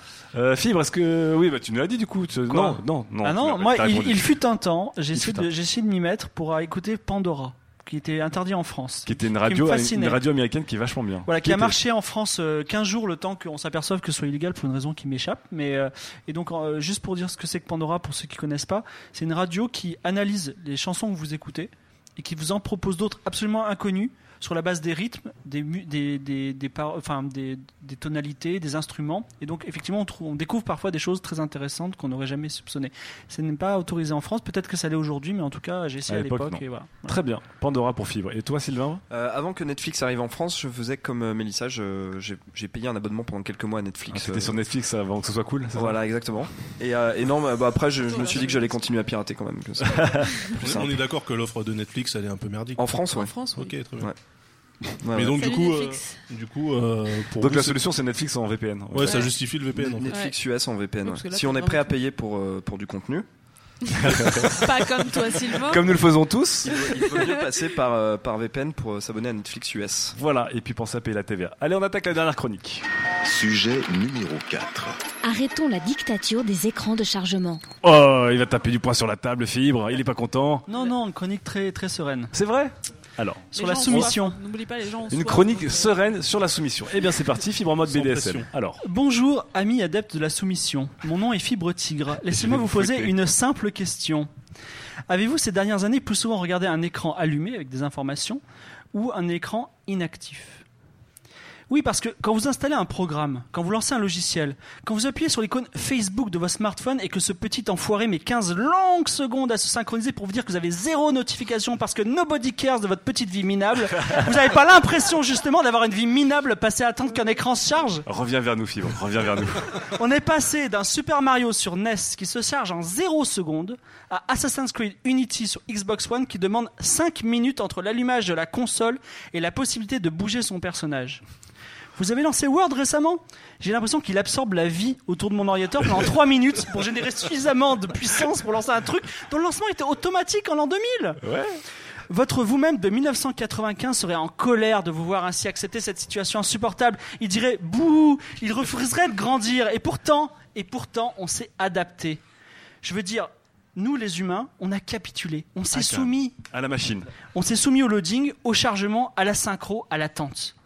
Déjà en 2000, prémisse de la soumission, on avait dans les grands médias, la télé, une petite esthétique de la barre de chargement. C'est vrai. On voyait fleu- fleurir ça dans les habillages TV. Euh, ça met longtemps à charger, mais c'est cool. Euh, et puis, quand vous êtes déprimé, que vous n'avez rien fait dans votre vie minable, au moins à la fin de la journée, vous avez la satisfaction d'avoir rempli des tas de barres de chargement. mais vous savez pourquoi on s'est adapté? Parce qu'on s'est laissé aller à du multitâche paresseux, en boucle. Du multitâche paresseux, c'est quoi? Alors, vous êtes assis sur votre canapé. GTA 5 se charge, donc ça met vraiment trois plombes. Donc vous lancez Facebook sur votre mobile qui met justement c'est 15 minutes, mais c'est plutôt c'est à 15 secondes, c'est plutôt une minute. Donc comme vous avez un- vous avez- vous avez rien à faire pendant ce temps-là, vous lancez Inbox et Daz vous envoyez un PDF de 6, 6 mégas. Donc euh, vous êtes en- et puis tout d'un coup vous, avez- vous êtes sur le canapé, vous dites mais j'étais en train de faire quoi déjà? Et en boucle vous avez fait que lancer des logiciels sans en profiter. D'accord. Bon, c'est un peu caricatural, mais Un peu, Un ouais. tout ces- petit peu. Ces mini boucles, elles Oui. existent dans la journée, C'est elles vrai. sont elles sont pas anodines. Donc moi, je ne suis pas un homme sans solution. Fibre Tigre 2017, on vous le rappelle. Et voilà, et je suis là pour vous apporter des solutions. Solution 1, la colère. Ouais Énervez-vous, pétez les plombs, cassez tout. Votre Xbox met 3 minutes à se lancer à se synchroniser avec du contenu OSEF. Balancez-la par la fenêtre, allez en Afrique et giflez Bill Gates. Solution 2. Est-ce qu'elle est plus simple que la solution 1 Parce que c'est- c'est compliqué. Oui, enfin, elle est fictive, bien sûr. Rentabiliser le temps perdu. Comme on est obligé de se taper un écran de chargement d'attente, pourquoi ne pas avoir du contenu sympa, rapide, affiché entre temps Je vous parle pas de la phrase de mauviette de Windows. Ah, je règle quelques petites affaires et je reviens parce que là aussi c'est OSEF. Mais par exemple, un jeu. Ouais. Alors vous allez me dire, les jeux c'est pas possible parce que euh, Okami c'était, c'était- a été fait, a fait- a fait- essayé de faire ça, mais en fait c'est un brevet qui appartient à Namco, Ouais. qui va bientôt passer dans le domaine public, qui fait qu'on a, on- normal, Namco a le droit de mettre un jeu pendant le temps de chargement d'autres jeux. Ça a été inventé du temps de Ridge Racer pour les, Voilà. ceux qui ont vu la PlayStation. Galaga. Et on l'a, on l'a pas vu d'ailleurs sur tous les jeux Namco, preuve Ouais. que euh, il n'a pas exploité son brevet. En tout cas, il empêche théoriquement les autres de le faire. Donc il empêche les gens de rendre le brevet plus utile ou plus actif. Oui, voilà. Et donc, en fait, le mini-jeu euh, qu'il y avait su- sur Okami, qui, euh, qui a été rendu illégal sur l'adaptation Wii, n'existe pas. Bon, c'est un, détail. triste, oui. Voilà. Donc, euh, il y a aussi un problème, c'est que si on met un mini-jeu pendant les temps de chargement d'Assassin's Creed, le mini-jeu risque d'être meilleur que le jeu. Donc, euh, Coucou Ubisoft, voilà, coucou BFM TV, vous aime. voilà. Voilà. Mais pourquoi pas du contenu? Bon, par exemple, euh, je prends deux jeux, Batman, Deus Ex, il y en a d'autres, euh, qui proposent un résumé des aventures précédentes. D'accord. Donc au moins ça Euh, occupe. voilà, il y a aussi parfois des mini tutoriels dans le dernier Dragon's Edge, je crois, et il y a Dragon's Dogma qui Dragon's Dogma qui proposait d'enrichir votre culture G entre guillemets avec des citations mal traduites par des japonais de Victor Hugo. C'était assez folklore, mais bon, vous apprenez à la fois un peu de Victor Hugo à la fois sur la tra- traduction japonaise. Framponnet.fr pour les amateurs Oui, voilà, de ça. Solution 3. Ouais. Secouer Sylvain Palais comme un prunier pour voir si sa tête fait un bruit de grelot. Bon, voilà. Sylvain, je t'interpelle. La majorité de l'humanité connectée passe la majorité de son temps devant des écrans vides d'infos en attendant qu'ils se remplissent. Et tu n'as rien à nous proposer? Mais enfin, il y a tellement d'espaces pubs à exploiter que les jeux pourraient être vendus six fois moins cher. Ou Non, non, on les mieux- vendrait le même prix, je te rassure. ou encore mieux, tu, tu retournes voir Bill Gates, que je viens de gifler, et tu lui dis que son contenu de pub OSEF qui fait que la Xbox elle se charge lentement, il a qu'à les mettre dans les jeux, comme ça la Xbox se charge rapidement, on n'attend rien. Ouais, et tu le gifles à nouveau. Alors, ok, les, les hashtags philosophes vont vous dire que le temps perdu n'est jamais perdu, et que de toute façon nous mourrons, et que tout est ultimement vain. Eh bien, croyez la vie du vieil homme que je suis, ce n'est pas en fixant une barre de chargement que vous la ferez grandir. Ah, on peut applaudir Fibre. La colère sereine. La colère saine. C'était Oui. celle de Ségolène Royal en 2007. On a la, la colère sereine de Oui. Fibre en 2015. Oui. Donc, fuck it, les, les temps de chargement, les, les, les petites routes de On synchronisation quand tu, quand tu tires sur ton téléphone pour faire apparaître des infos, des choses Non, mais comme ça. euh, avez-vous remarqué que personne ne se plaint? C'est vrai. Et donc, c'est pour ça qu'on est, on est, tu, tu penses qu'on est tous des soumis. Ah non, mais à un moment, il faut, être, il faut faire jouer son droit de, de consommateur, 60 millions de consommateurs, et dire mais je veux pas de ce type de produit quand même. D'accord. Pour, par quelle, par quelle Gratuit, hein. déviance, gratuit le produit. bon. par quelle déviance culturelle on s'est mis à accepter des temps de chargement? C'est incroyable.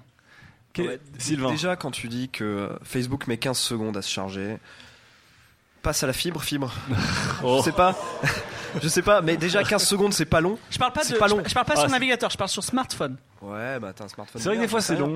Mais euh, enfin, c'est plus 5 secondes que 15 secondes. Et, et si tu commences à péter des câbles parce que les, les choses mettent 5 secondes à se charger, je, je te rappelle qu'il y a 15 ans, quand on n'avait pas d'ADSL, naviguer sur Internet, euh, on prenait une bonne minute pour charger un site web compliqué. Donc, euh, moi, je trouve que t'es un petit peu, euh, t'es un petit peu gourmand. T'es un petit peu un enfant gâté. Donc, Voilà. pour Sylvain, t'es un enfant gâté. T'es un enfant gâté.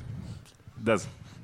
Oui. euh, pour la, la, la- enfin, la conclusion de Fibre est un peu, euh, un peu légère parce que tout le monde sait que. Quoi, il a invoqué des philosophes, il a Non, invoqué non, la pour vie, faire, la mort, tout ça. Pour faire avancer une, une barre de chargement, il suffit de tourner la télé. En fait, tout le monde le sait que c'est la gravité qui fait. Tu finis dans le Bon, on m'a dit quand tu l'as regardé, c'est ça, non, ça a plu. Non, non, ça c'est de la connerie. Ça. Ah bon. faut, faut renverser la télé.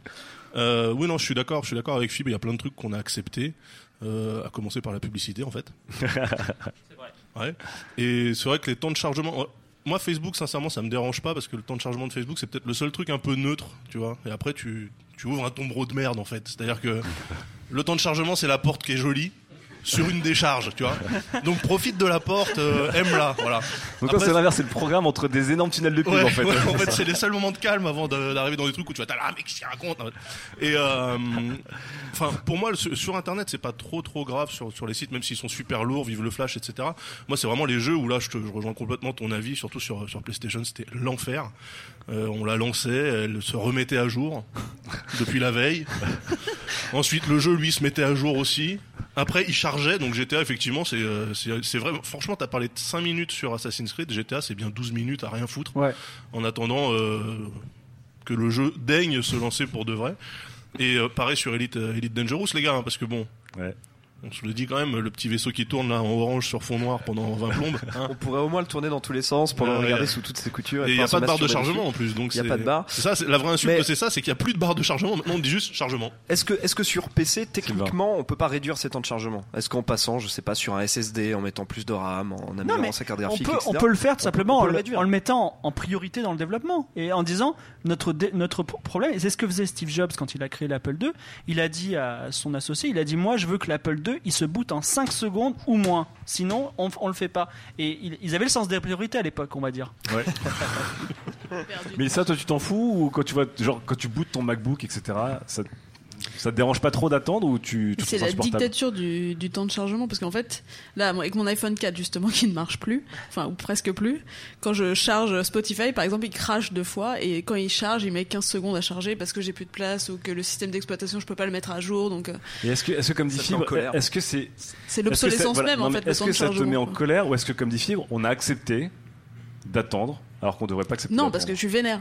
Ah, Encore euh, six ans après, tu vois. Ah, d'accord. Enfin, depuis que j'ai un smartphone et donc je, je- je me suis dit, je m'y suis pas du tout fait. Et en fait, quand tu as un iPhone 6, ce qui n'est pas mon cas, tout d'un coup, tu Je n'attends plus. ça un peu amer bizarrement. depuis euh, le début de l'émission quand même. Tu penses que c'est un complot On a fait, que- problème que, que les mises à jour d'Apple, en fait, ça rend les anciens téléphones plus Bah, lents. c'est l'obsolescence même en fait. Parce que moi, du coup, je peux pas faire ma mise à jour et souvent, ton téléphone il crache avec des applis quoi. Est-ce que ce que propose Fibre, qui est d'occuper les écrans qui ne servent à rien, c'est une bonne idée selon vous Mettre Bah, des ouais, mais jeux, des va- citations Wikipédia, des choses Mais qui... ça sera lourd aussi, du coup, c'est pas. un- Sur l'histoire, non, Ça sur l'histoire, je suis d'accord. Sur le background du, du jeu, c'est c'est cool. Après, un mini-jeu dans le jeu, moi, sincèrement, enfin, euh, Ridge Racer, je l'ai lancé un milliard de fois. Galaga, j'allais me lever, j'allais chercher autre chose pendant que Galaga était à l'écran. J'en ai rien à foutre Alors- de Galaga, je veux jouer à Ridge Racer, moi. tu vois. Alors en fait, j'ai cité Okami, c'est pas, pas, pas bizarrement, c'est que en fait, il y avait un mini-jeu qui augmentait, euh, c'était un, RPG qui augmentait tes, tes stats pendant le vrai jeu. Si tu réussissais le Ah, mini-jeu. d'accord, ok, ouais. Donc c'était. euh, un jeu lié un petit peu quand même. Bah, c'est une super idée. C'est une super idée. Attendez-vous à voir ça dans les prochains titres de. Toi, Sylvain, tu mettrais, des, tu mettrais des pubs ou je pense que ça fera, ça fera encore plus chier les gens? Euh, non, parce que dans, dans des, dans des médias comme euh, des produits culturels comme le jeu vidéo, il faut que les pubs soient euh, intelligentes. C'est genre. On a vu des pubs dans le jeu en fait. Ouais, ouais, voilà, c'est genre les panneaux d'affichage dans GTA qui peuvent changer d'une semaine à l'autre euh, parce que les annonceurs payent, etc. Mais de la pub sur le temps de chargement, euh, je vois pas l'intérêt. euh, je vois pas l'intérêt pour du jeu vidéo. Mais euh, effectivement, des citations Wikipédia, des choses comme ça, c'est marrant, ça. Ça, c'est intéressant. Donc pour vous, il faut qu'on soit dans un tunnel d'activité, d'apprentissage. Il faut que tout soit, tout soit rentabilisé quand on est devant un, devant un écran. Daz, à un moment, disait un truc intéressant, c'est qu'à un moment, effectivement, tu as peut-être un petit moment de plénitude entre deux, euh, deux tunnels de contenu, de réaction, de, de médias, d'images, de son. Le vaisseau orange, les gars, le vaisseau orange. Avant votre trip à 300 années-lumière. dans, T'es dans calme. Elite Dangerous. Ouais, peut-être, ouais, peut-être. Est-ce qu'il y a quelqu'un dans le public qui, euh, qui a quelque chose à dire là-dessus? Oui. Bonsoir. Bonsoir Bruno. Bonsoir, Bruno. Euh, Bonsoir. Je suis, je suis vachement surpris parce que moi je fais partie de la génération A ou B. Là, il y a la génération Z qui est en pleine salle. Y, Y.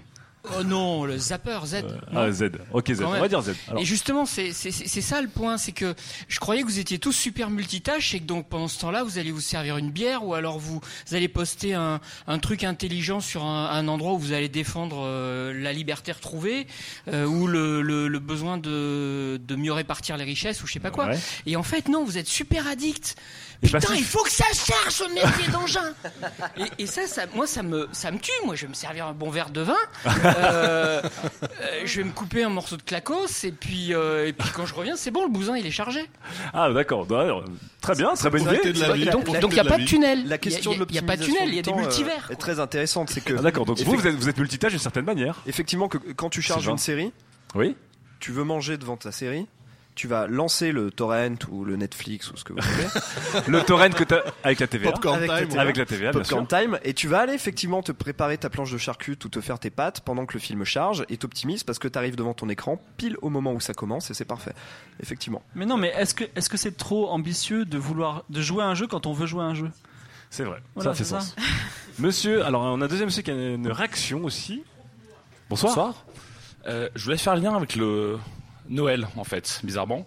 Alors, Euh, il y a deux types de familles. Il y a ceux qui disent on fait les cadeaux à minuit, et il y a Ouais. ceux qui disent on fait cadeau le lendemain matin.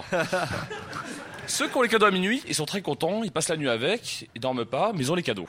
Et ceux qui ont le lendemain matin, ils dorment pas non plus. Hein, ça, mais ils attendent. Ouais, il y a oui. ce phénomène d'attente qui Oui. est super agréable. Ah. Et c'est un truc qu'on oublie. Quand on joue à Assassin's Creed, quand on attend 5 minutes pour, euh, Assassin's pour Creed, attendre c'est le jeu, C'est le Noël le lendemain matin, c'est ça bah, exactement, on a ce phénomène d'attente. trois jours après, je crois. Et quand on y arrive, bah, on est super heureux. Et c'est un truc qu'on oublie, juste d'attendre un petit peu pour être vraiment heureux à la fin. Donc vous, vous êtes plus dans, le, dans la mise en appétit qui compte autant que le repas, d'une certaine Exactement. manière. C'est ça. D'accord. C'est- c'est la pense soumission. En fait, tout va. revient à la bouffe, en fait. Faut attendre. C'est un euh, petit peu comme attendre une pâtes. semaine à l'autre d'avoir le deuxième épisode de la série ou alors de mater tout en binge watching. euh. Binge watching contre semaine par semaine parce que c'est génial quand même. Ah, euh, avis, intéressant. Donc, donc il y a une sorte de qualité de l'attente, d'une certaine manière. Je, je- je suis pas d'accord. Fibre, tu on n'es peut pas on peut pas, on peut pas, on peut pas du tout comparer le fait d'avoir un épisode chaque semaine, qui est, euh, on va dire, une façon de mettre en scène la, la- la narration, et le fait de, tu, tu veux jouer à un jeu, et parce que le jeu est mal fait techniquement. Tu dois attendre une minute, ça n'a rien à voir. Il y, a un- il, y a un- il y a- quelque chose qui est pensé pour que ce soit bien, il y a quelque chose qui est mal pensé et c'est mauvais. Je veux dire, c'est pas du tout comparable. D'accord, c'est pas Non, moi, et et l'accepter, l'accepter, l'intellectualiser comme ça en disant mais attendez, c'est comme Noël. Non, c'est qu'on est complètement soumis et qu'on l'accepte et que ça va être 15 minutes l'année prochaine. Non, le, le vrai, le vrai scandale là-dessus, ça reste Bah, pour moi les barres de chargement qui se, qui se chargent plus, quoi. Ah oui, alors ça, C'est-à-dire que quand t'installes Windows 8, ouais, mais tu as un truc qui ressemble à la barre de chargement. Quand tu transfères un fichier d'un répertoire à un autre, t'as une barre. Puis arrivé à zéro, à arriver au bout, en fait, elle repart à zéro et puis euh, ça fait un- le, le scanner de K2000 en fait. Alors qu'à une époque, quand elle arrivait au bout, ça sous-entendait que la tâche était terminée et tu pouvais. euh, voilà. Ah, mais là, c'est du troll. C'est ton OS qui te troll, Daz. Ah, c'est ça. Oui, c'était ça. Ah, d'accord. Ok, très bien. Eh bien, merci beaucoup en tout cas pour cette chronique. On peut applaudir Monsieur Fibre. Et on attaque une, une dernière question euh, d'une personne publique avant d'attaquer la toute dernière partie où vous allez poser des questions publiques. J'espère que vous serez réactifs. Euh, une question. Ah, c'est intéressant, mais c'est encore euh, Pierre-Jean. Bon, allez, Pierre-Jean, tu peux revenir euh, du coup? Il est où Pierre-Jean? Bah, écoute, assieds-toi ici en fait. Ouais, bah oui, assieds-toi à la table. Il va voler la fac de quelqu'un d'autre. on devrait avoir un jiggle Pierre-Jean en fait. Allez, une petite FAQ. F A Q Donc, Pierre-Jean, sur les imprimantes 3D.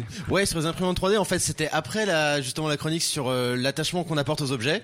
Est-ce que justement l'imprimante 3D va pas amener justement un nouveau mode de consommation, un nouveau modèle économique et donc un nouveau modèle culturel aussi, parce qu'on aura un tout autre rapport avec l'objet. C'est vrai que là, on peut Et construire on- ou jeter à l'envie un objet. Il y a même des Non, maisons non, mais qui, ont été, qui ont été créées. Ça- Alors, ça, Daz. ça, pour moi, c'est euh, enfin le but de, de de tout ce qui est moyen de, de fabrication, c'est de se les approprier pour pouvoir les revendre à quelqu'un.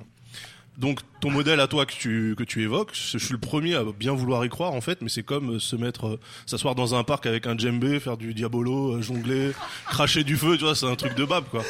Ah ouais. donc, donc pour toi, c'est, il a une vision un peu. Ouais, ça euh, c'est la vision utopique. Ouais, l'objet ne mourra jamais, on pourra euh, l'auto-régénérer nous-mêmes, etc. C'est super et j'ai vraiment envie d'y croire, mais je sais que ça sera jamais le cas. Ah non non, mais j'ai pas dit ça. C'est juste Alors. que imagine genre t'as des potes à dîner un soir et genre tout d'un coup tu pètes un verre. Et tu fais oh putain j'ai plus assez de verre. Bah non t'aurais imprimé un genre tu t'en fous. C'est juste que Ok. Ce, qui va, ce qui va compter au final, c'est plus genre tu vas acheter des verres par paquet de 10, tu vas juste acheter la matière et au final, ce que tu vas acheter, c'est quoi? C'est les, c'est les plans, c'est genre comment voilà. Mais moi, j'adorerais, j'adorerais D'accord, donc ça, là, je pense que ça arrivera jamais en fait. D'accord. Ah, ok, bah.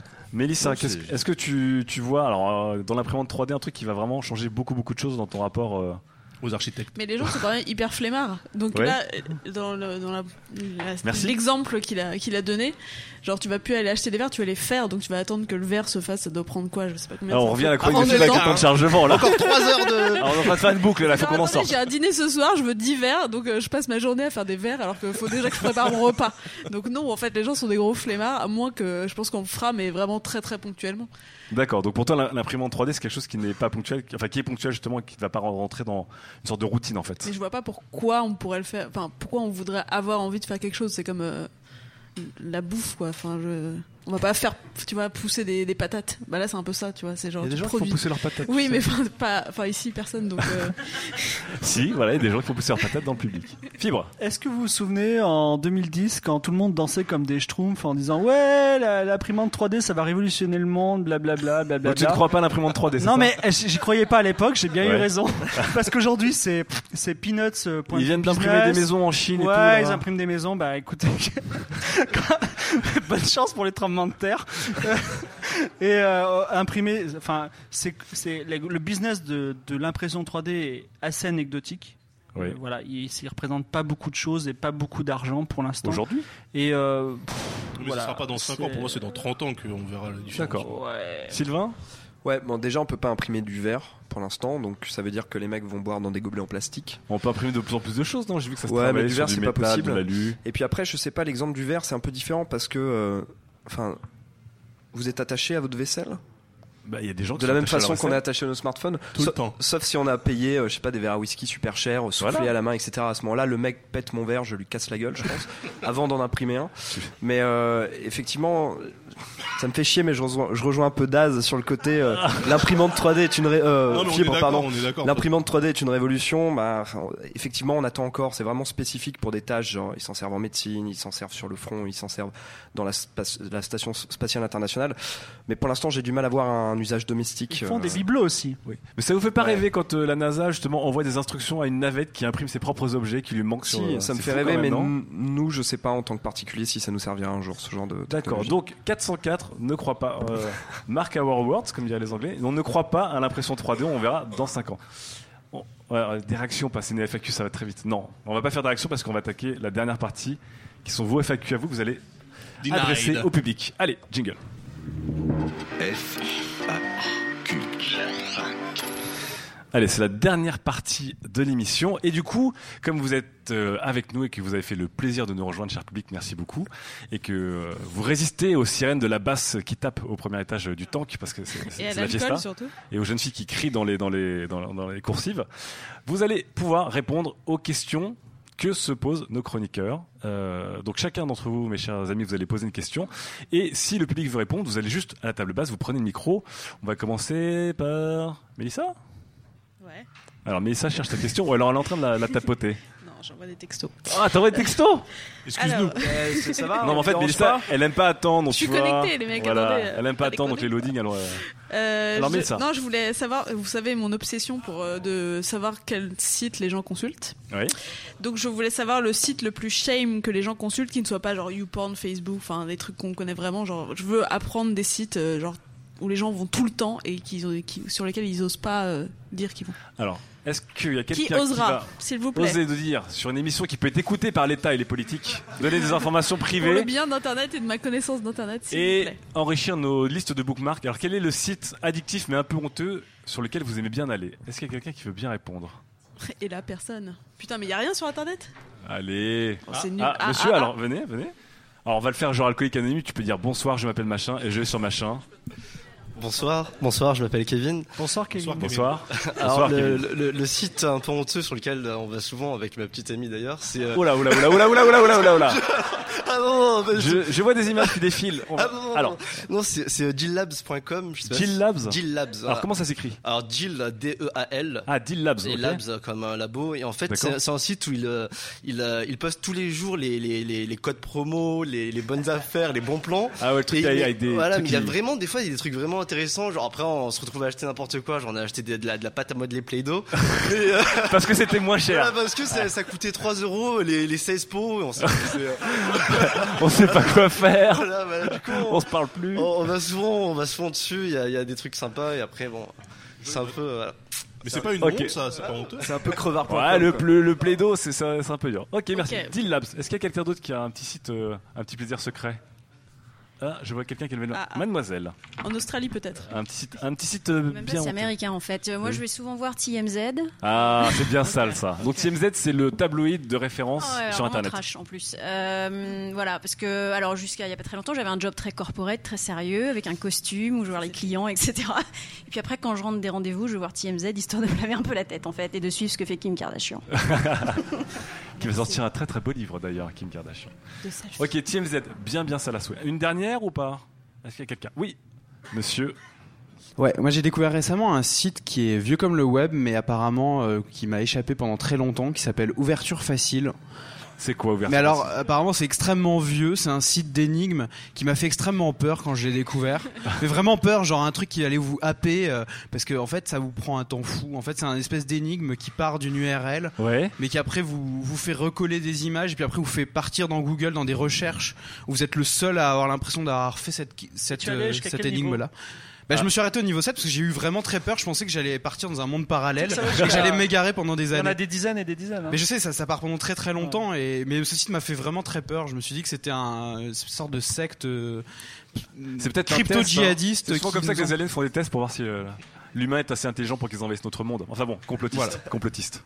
Merci beaucoup de regarder. Ok, ouverture facile. Ouais, c'est super bien, Bon, très bien. Bah écoute, on a, on a, on a trois sites, un, un vieux, un trash et puis un avec du plaido quoi. Tu, fais, tu, tu prends ce que tu veux avec ça, Mélissa.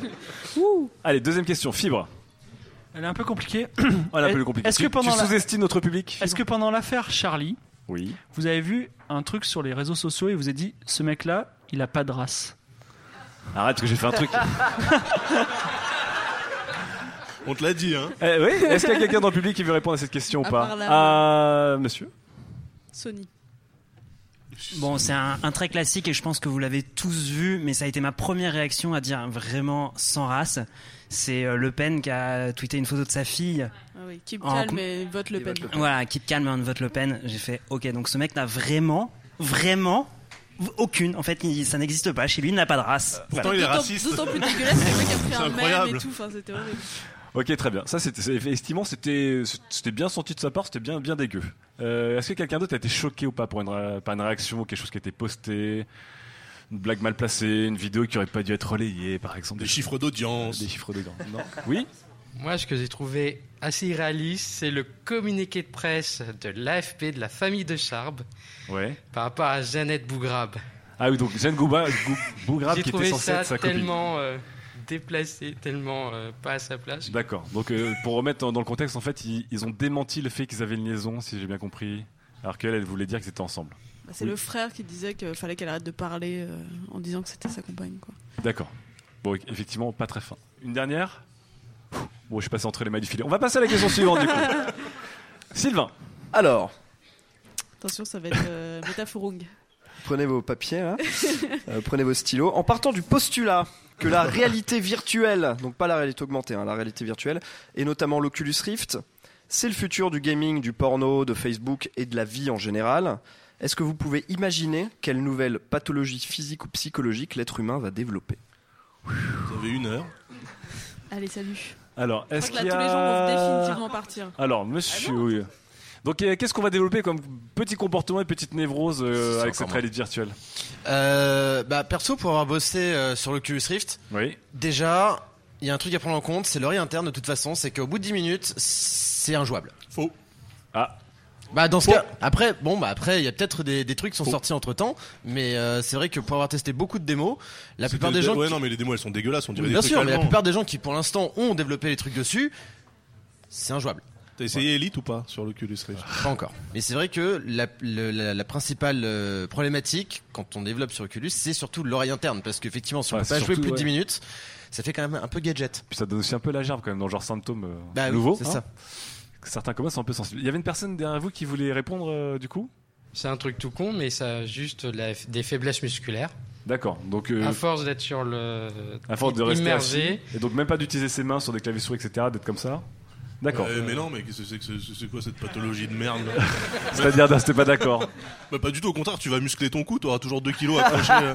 mais non, mais enfin, je Donc vois tu penses pas. qu'on aura des corps décharnés mais avec un coup de non, taureau mais Oculus Rift, tu, tu joues, euh, tu joues de la même manière que tu joues sur euh, sur PC, sauf que Non, mais bah, sur la l'écran, ré- l'écran, il est là. Quoi. Oui, mais là on parlait pas que de jeu, c'est Là, pas parler je de réalité virtuelle en général. réellement voilà. virtuelle avec. On est plongé où est-ce dedans. qu'on y a Bah, je sais plus pas, moi il me semble que le vrai rêve de la réalité alors, le virtuelle à premier, terme c'est de c'est d'évoluer dans l'espace aussi, c'est-à-dire de marcher pour de vrai euh, sur un tapis roulant ou un truc comme ça pour euh, pour te déplacer donc je sais pas. C'est pas rêve qui me fait rêver. En tout cas. Est-ce qu'il y a d'autres réactions ou pas là-dessus? Est-ce que vous- par rapport à tout ce qui est réalité virtuelle Alors, allez-y. Je l'ai entendu, ouais, le syndrome Matrix, c'est la pilule bleue ou la pilule rouge. Ouais. Savoir si on est dans le monde réel ou on est dans le monde virtuel.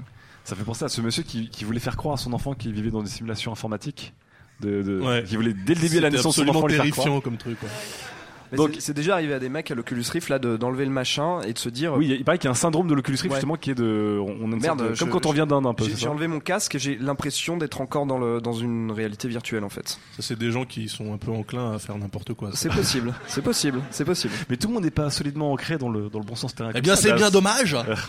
Moi, quand je, quand je suis trop longtemps sur mon Segway. Ton, ton Segway, ouais. C'est comment ça se Segway, hein, c'est pas un Ouais, Segway. sur mon C'est un truc gyropode, et là, chinois. quand je suis à pied, j'ai l'impression d'être encore dessus, tu vois. D'accord. Donc toi, tu vous Je laissez me em- penche vers l'avant. Vous vous laissez emporter. Je me penche vers l'avant. Une dernière action. Mademoiselle, sur euh, ces histoires de réalité virtuelle, est-ce que vous pensez que ça va changer nos comportements ou pas Bah, moi, je pense que ce qui peut se développer, c'est une phobie du monde réel. D'accord. Tout Carrément, ouais, ouais. C'est-à-dire que le, le- le monde virtuel qu'on aura choisi, qu'on aura un peu façonné à, sa- son image, sera trop beau pour revenir à, à la réalité ou? C'est une sorte Ouais. de. D'accord. Clairement, ça peut créer une vraie, une vraie dépendance. C'est vraiment une, euh, une peur de, de, de plus reconnaître le monde, en fait, euh, tel qu'il est, quoi. et De plus se sentir à l'aise dans le monde réel, en fait. Est-ce que c'est d'une certaine manière comme certaines drogues, comme la cocaïne, qui font qu'une sorte de descente ou de dépression de la vie réelle et qu'on peut plus se sentir bien si on n'en prend pas? C'est ça Ouais, qu'on peut moi, je pense que ça, ça va être des, des exceptions, des comportements déviants, mais euh, comme, euh, voilà, comme les drogues, comme la cocaïne. D'accord. Mais, euh, mais je pense que oui, c'est quelque chose qui, qui va apparaître, ouais. D'accord, donc une dépression, la dépression de la vraie vie. Vous y croyez ça ou pas Ouais, moi j'ai hâte que dans 15 ans, Merci, dans, un journal télévisé après une tuerie dans un lycée, on nous dise On a retrouvé, On a retrouvé un. Oculus Rift chez lui. Pas de conclusion hâtive. Mais il faut surveiller la réalité virtuelle du coup. Il faudra surveiller la réalité.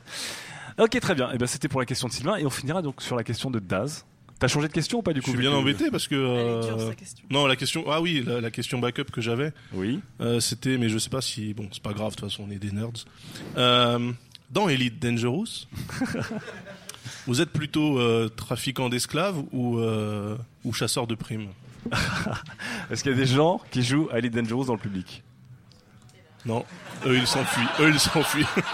C'est le moment de poser ta non, deuxième mais- question backup. Non, T'as j'ai un pas- non, slammer, hein, T'as un slammer, t'as la chat, tu vas trouver comme ça. Ouais, bon, allez, une question backup, backup. Oui. Ça me désole hein, que personne joue à ce jeu, à part euh, les personnes ici autour de cette table. euh... Quel est le dernier jeu auquel les gens jouent Ah ouais, tiens. Ouais, mais tout le monde va répondre Candy Crush, ça me. Euh, pff, ah, Vous assistez à un moment rare où Daz n'a rien à dire. Regardez bien. Profitez. Observez. Voilà. Installez-vous bien tranquillement dans Euh, le siège. ouais, admirez. quel, est, quel est le dernier truc que vous ayez euh, piraté? Quelle est la dernière chose que vous ayez piraté en Film, payant la série, jeu, euh, n'importe quoi, album. Ouais, que des couilles molles. Ah, voilà, une demoiselle avec des couilles molles. Pas molles, pardon. Je me perds. Euh, bonjour. Moi, la ça dernière chose que j'ai piratée, c'est euh, Jackie au Royaume des Filles euh, de Riyad Satouf. C'était super. D'accord. bah, Riyad, si tu nous écoutes, t'as pas gagné d'argent, mais t'as gagné. les adresses, hein. Voilà, mais t'as gagné une fan. Eh ben non, mais c'est c'est important de, de le dire. Comme quoi, on, on pirate aussi des trucs, des trucs bien. Quelqu'un d'autre? Oui, monsieur? Qu'est-ce que vous avez, qu'est-ce que vous avez piraté pendant que vous mangez votre petit clacos, monsieur Ah, avec le clacos, c'est le verre de rouge. Euh, le- L'intégrale de Joe Jackson avec un live absolument génial de 81-82. Mais C'est on a, dégueulasse. et-. Et on a des pirateurs de, des pirates de qualité quand même. Hein. C'est, ça chope pas de la. Ah, ça lève les mains. Alors, monsieur puis monsieur. Alors euh, hier soir sur Popcorn Time, c'était euh, le dernier euh, Tortue Ninja et je me suis endormi au bout de 20 minutes. Ah bah merci de télécharger de la merde parce que je pensais qu'il y avait trop de choses de qualité qu'on téléchargeait dans cette salle. Effectivement, Tortue Ninja, très mauvais film. Bonjour. Bonjour. Euh, tout simplement le, le dernier Jack White en vinyle parce qu'il y a un petit truc euh, quand il tourne. Et Attendez, vous avez- vous avez téléchargé un un vinyle. C'est l'imprimante 3D là. C'est tout simplement parce qu'il n'y avait pas la version MP3. Du coup, j'ai téléchargé euh, illégalement. D'accord. Et que c'est un- juste un message aux un peu aux- ceux qui pressent les disques, là, je sais pas comment appeler ça. Ah, d'accord. Euh, bah, foutez des versions MP3 parce qu'on l'a acheté le truc. Ah donc vous l'avez acheté quand même Oui, bah, j'ai acheté le vinyle, mais j'avais pas la version MP3. Ah Du d'accord. coup, j'avais la musique, mais je pouvais pas l'écouter. Ouais. C'est ce qu'on appelle un hipster. Voilà. Il a acheté un vinyle parce que c'est fait une belle. Non, Non, je rigole, je rigole. Une dernière, euh, un dernier aveu. Oui, là-bas, monsieur. Ah, il y, a des, il y a des pirates partout, fille, enfin. Bonjour. Bonsoir. Bonsoir. Euh, moi, j'ai pilate- j'ai piraté euh, Lightroom pour Ouais. faire de la retouche photo. Et Comme en fait, la je moitié me- de cette salle. Personne n'a jamais piraté Adobe ici. Franchement, ça n'existe pas. D'ailleurs, je- on se demande comment ils font de l'argent. Si vous Et, savez. euh, Et en fait, euh, je me suis rendu compte que je faisais des meilleurs effets sur Instagram. euh. ouais, là c'est du troll là. Ah là là, d'accord. Carrément, bah merci. Adobe, ils se font pirater, en plus ils se font insulter, c'est du beau. Euh, Là-bas, monsieur, qu'est-ce que vous avez piraté récemment de frais? Bonsoir. Bonsoir, enfin bonsoir. Oh là En là, fait, avec, sexy. à partir du moment où il y a Popcorn Time et tous Oui. les sites de streaming en ligne, est-ce qu'on pirate vraiment en fait? Oui. Est-ce que les gens ont l'impression de pirater? Je suis pas Alors, sûr que non. ma petite sœur de 14 ans a l'impression de pirater. C'est là. Oui, mais elle Eh pirate. bien, il faut même. lui apprendre la loi française, monsieur. Parce que streamer, c'est pirater, tout à fait. Mais tu vois ce que je veux dire entre l'image Oui, du pirate sûr, bah oui, ouais, et, et- et c'est juste là en fait. T'as deux clics à faire. euh, Est-ce Ah, que fumer, est-ce que fumer un joint sans mettre les mains pour tenir le bédo, est-ce que c'est c'est c'est contre la loi Donc votre sœur ira en tôle, hein, voilà. Si, si vous posez la question, euh, elle ira en tôle. Personne n'a piraté du cul, c'est marrant quand même. Hein. Bah non, ça- tu pirates pas du cul. Bah si. Euh, C'est gratuit. Bah, c'est parce que c'est gratuit que c'est Le légal. dernier jeu que j'ai piraté, c'est un jeu qui s'appelle God We Build Watching. C'est Ah. un jeu qui est sorti d'une game jam, comme il y a en ce moment là, juste à côté. Je crois que c'est un jeu avec des décisions très très pirate Voilà, c'est un jeu où en fait c'est des décisions. Euh... Shoot-le, shoot En fait, tu prends des décisions assez rapidement, mais sur une, enfin, je jure, je crois, c'est 145 minutes, et c'est par exemple euh, une scène de torture. Et donc, faut choisir, donc euh, voilà, de torturer le mec ou pas, mais tout en le gardant vivant, parce qu'il faut lui tirer des informations, What ou garder des otages euh, vivants, ou les buter s'ils essaient de s'enfuir. Et voilà. Mais le truc, c'est que j'avais pas de thune à ce moment-là, donc je l'ai piraté. D'accord. Mais voilà. Après, le truc, c'est que j'achète mes jeux maintenant. Ah d'accord. Donc là c'est en La mode rédemption. petite, petite La maturité. Encore un petit aveu. Ah ça commence à, les langues commencent à se délier là. On est au confessionnal. Oui mon enfant. Euh, J'ai- piraté un logiciel euh, qui permet d'écouter le AirPlay sur mon Mac, un petit peu in- inversé. C'est pour euh, diffuser les euh, podcasts de- du téléphone sur le Mac. Et pourquoi Pour écouter pas télécharger sur le Mac les podcasts Ah, trop compliqué. trop Ah, compliqué. en fait c'était le plaisir de pirater. C'est- le Mac, euh, c'est le Mac du bureau. euh. D'accord ok. Ouais là, là tu il s'est pris la tête hein, pour pirater quand même. hein. On est sur SoundCloud, hein. Dernière non c'est fini. Ah, alors une dernière pour Monsieur là-bas juste derrière vous. Bonsoir. Bonsoir, je vais, je vais passer un peu pour un con parce que j'ai pas tous les chiffres en tête, mais il y a Us2Game qui a tweeté il y a pas longtemps leurs chiffres sur euh, Monument de Valley, oui. sur ce qui se faisait euh, pirater. Et donc il disait que sous Android, enfin je veux pas faire le, le Des enculés, mais ça, hein. on le sait déjà. Euh, Il y avait genre euh, 95% de piratage. Et oui, Sylvain Palais. Et, euh, et sous euh, iOS, euh, 60%. 40%, euh, 60% de piratage, ouais. Parce que c'est des Enfin, nouveaux. je- quand même. En fait, je, je sais pas trop ce que ça veut dire finalement, quoi. Voilà. Alors en fait non c'est vrai que euh, il parlait de gens qui n'avaient pas payé le jeu donc effectivement il y avait aussi des cadeaux mais c'est vrai que sur Android il n'y a pas trop la culture de T'as des stats sur Out There euh, Fibre sur le piratage? Oui, Alors Fibre donc il a créé un jeu vidéo sur mobile et bientôt sur PC qui s'appelle Out There. Alors, il faut voir que Out There, pour un Android, euh, alors on, on enlève la Chine hein, parce que c'est particulier, mais pour un, un Android, tu me donneras les chiffres tard parce qu'ils sont marrants les chiffres de la Chine quand même ils sont, ils sont mignons. euh, un Android acheté, 5 piratés. Donc nous, c'est très faible par rapport à Monument de Valley, mais. Euh, Donc toi à peu près 20% des gens ont payé. Oui, mais on, a- on a, enfin nous, alors, euh, et contrairement à Monument de Valley, on va dire, et nous et certains autres développeurs, on a respecté entre guillemets le marché Android. C'est-à-dire qu'on a fait une bêta sur Android, on a, on a fait du feedback sur Android.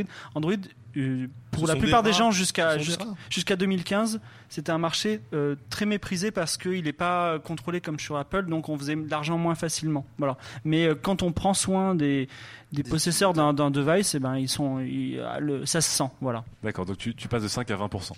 Ah oui, complètement. Et sur la Chine alors juste pour qu'on rigole? Euh, pour, sur la Chine, c'est énorme. Mais c'est c'est- enfin, c'est un piratage d'État. C'est-à-dire que l'équivalent de Orange chinois va Ouais. distribuer gratuitement votre jeu parce qu'il en a rien à foutre. Et il- il- c'est tout.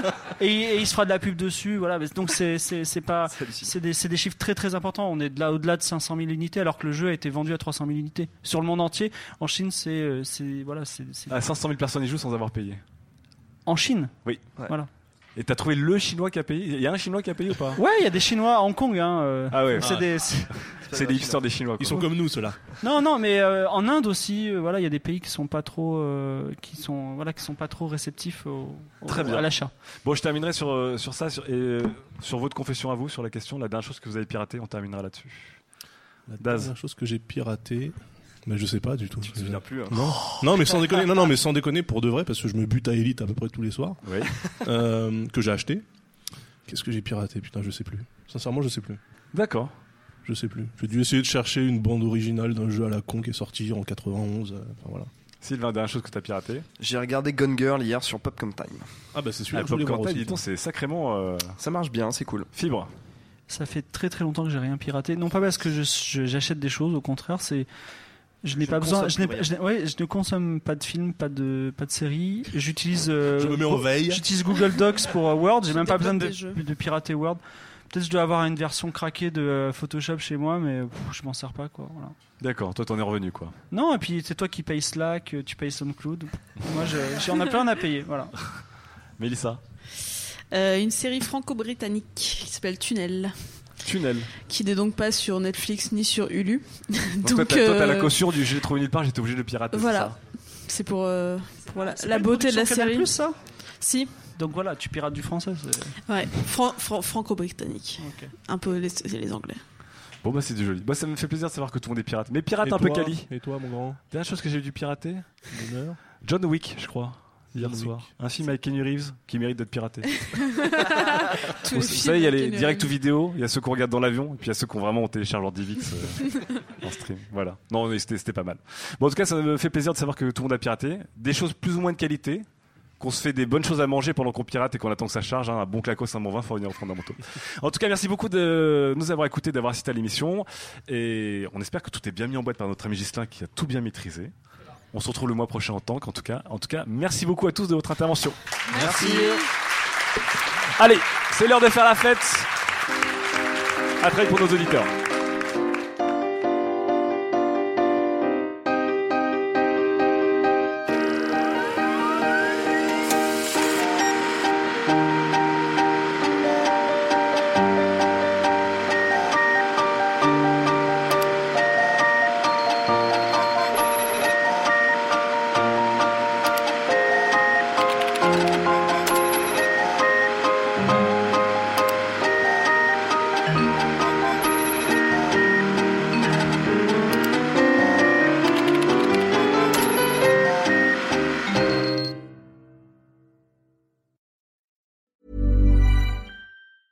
Even on a budget, quality is non-negotiable. That's why Quince is the place to score high-end essentials at 50 to 80% less than similar brands. Get your hands on buttery soft cashmere sweaters from just 60 bucks, Italian leather jackets, and so much more. And the best part about Quince, they exclusively partner with factories committed to safe, ethical, and responsible manufacturing. Elevate your style without the elevated price tag with Quince. Go to quince.com slash upgrade for free shipping and 365-day returns.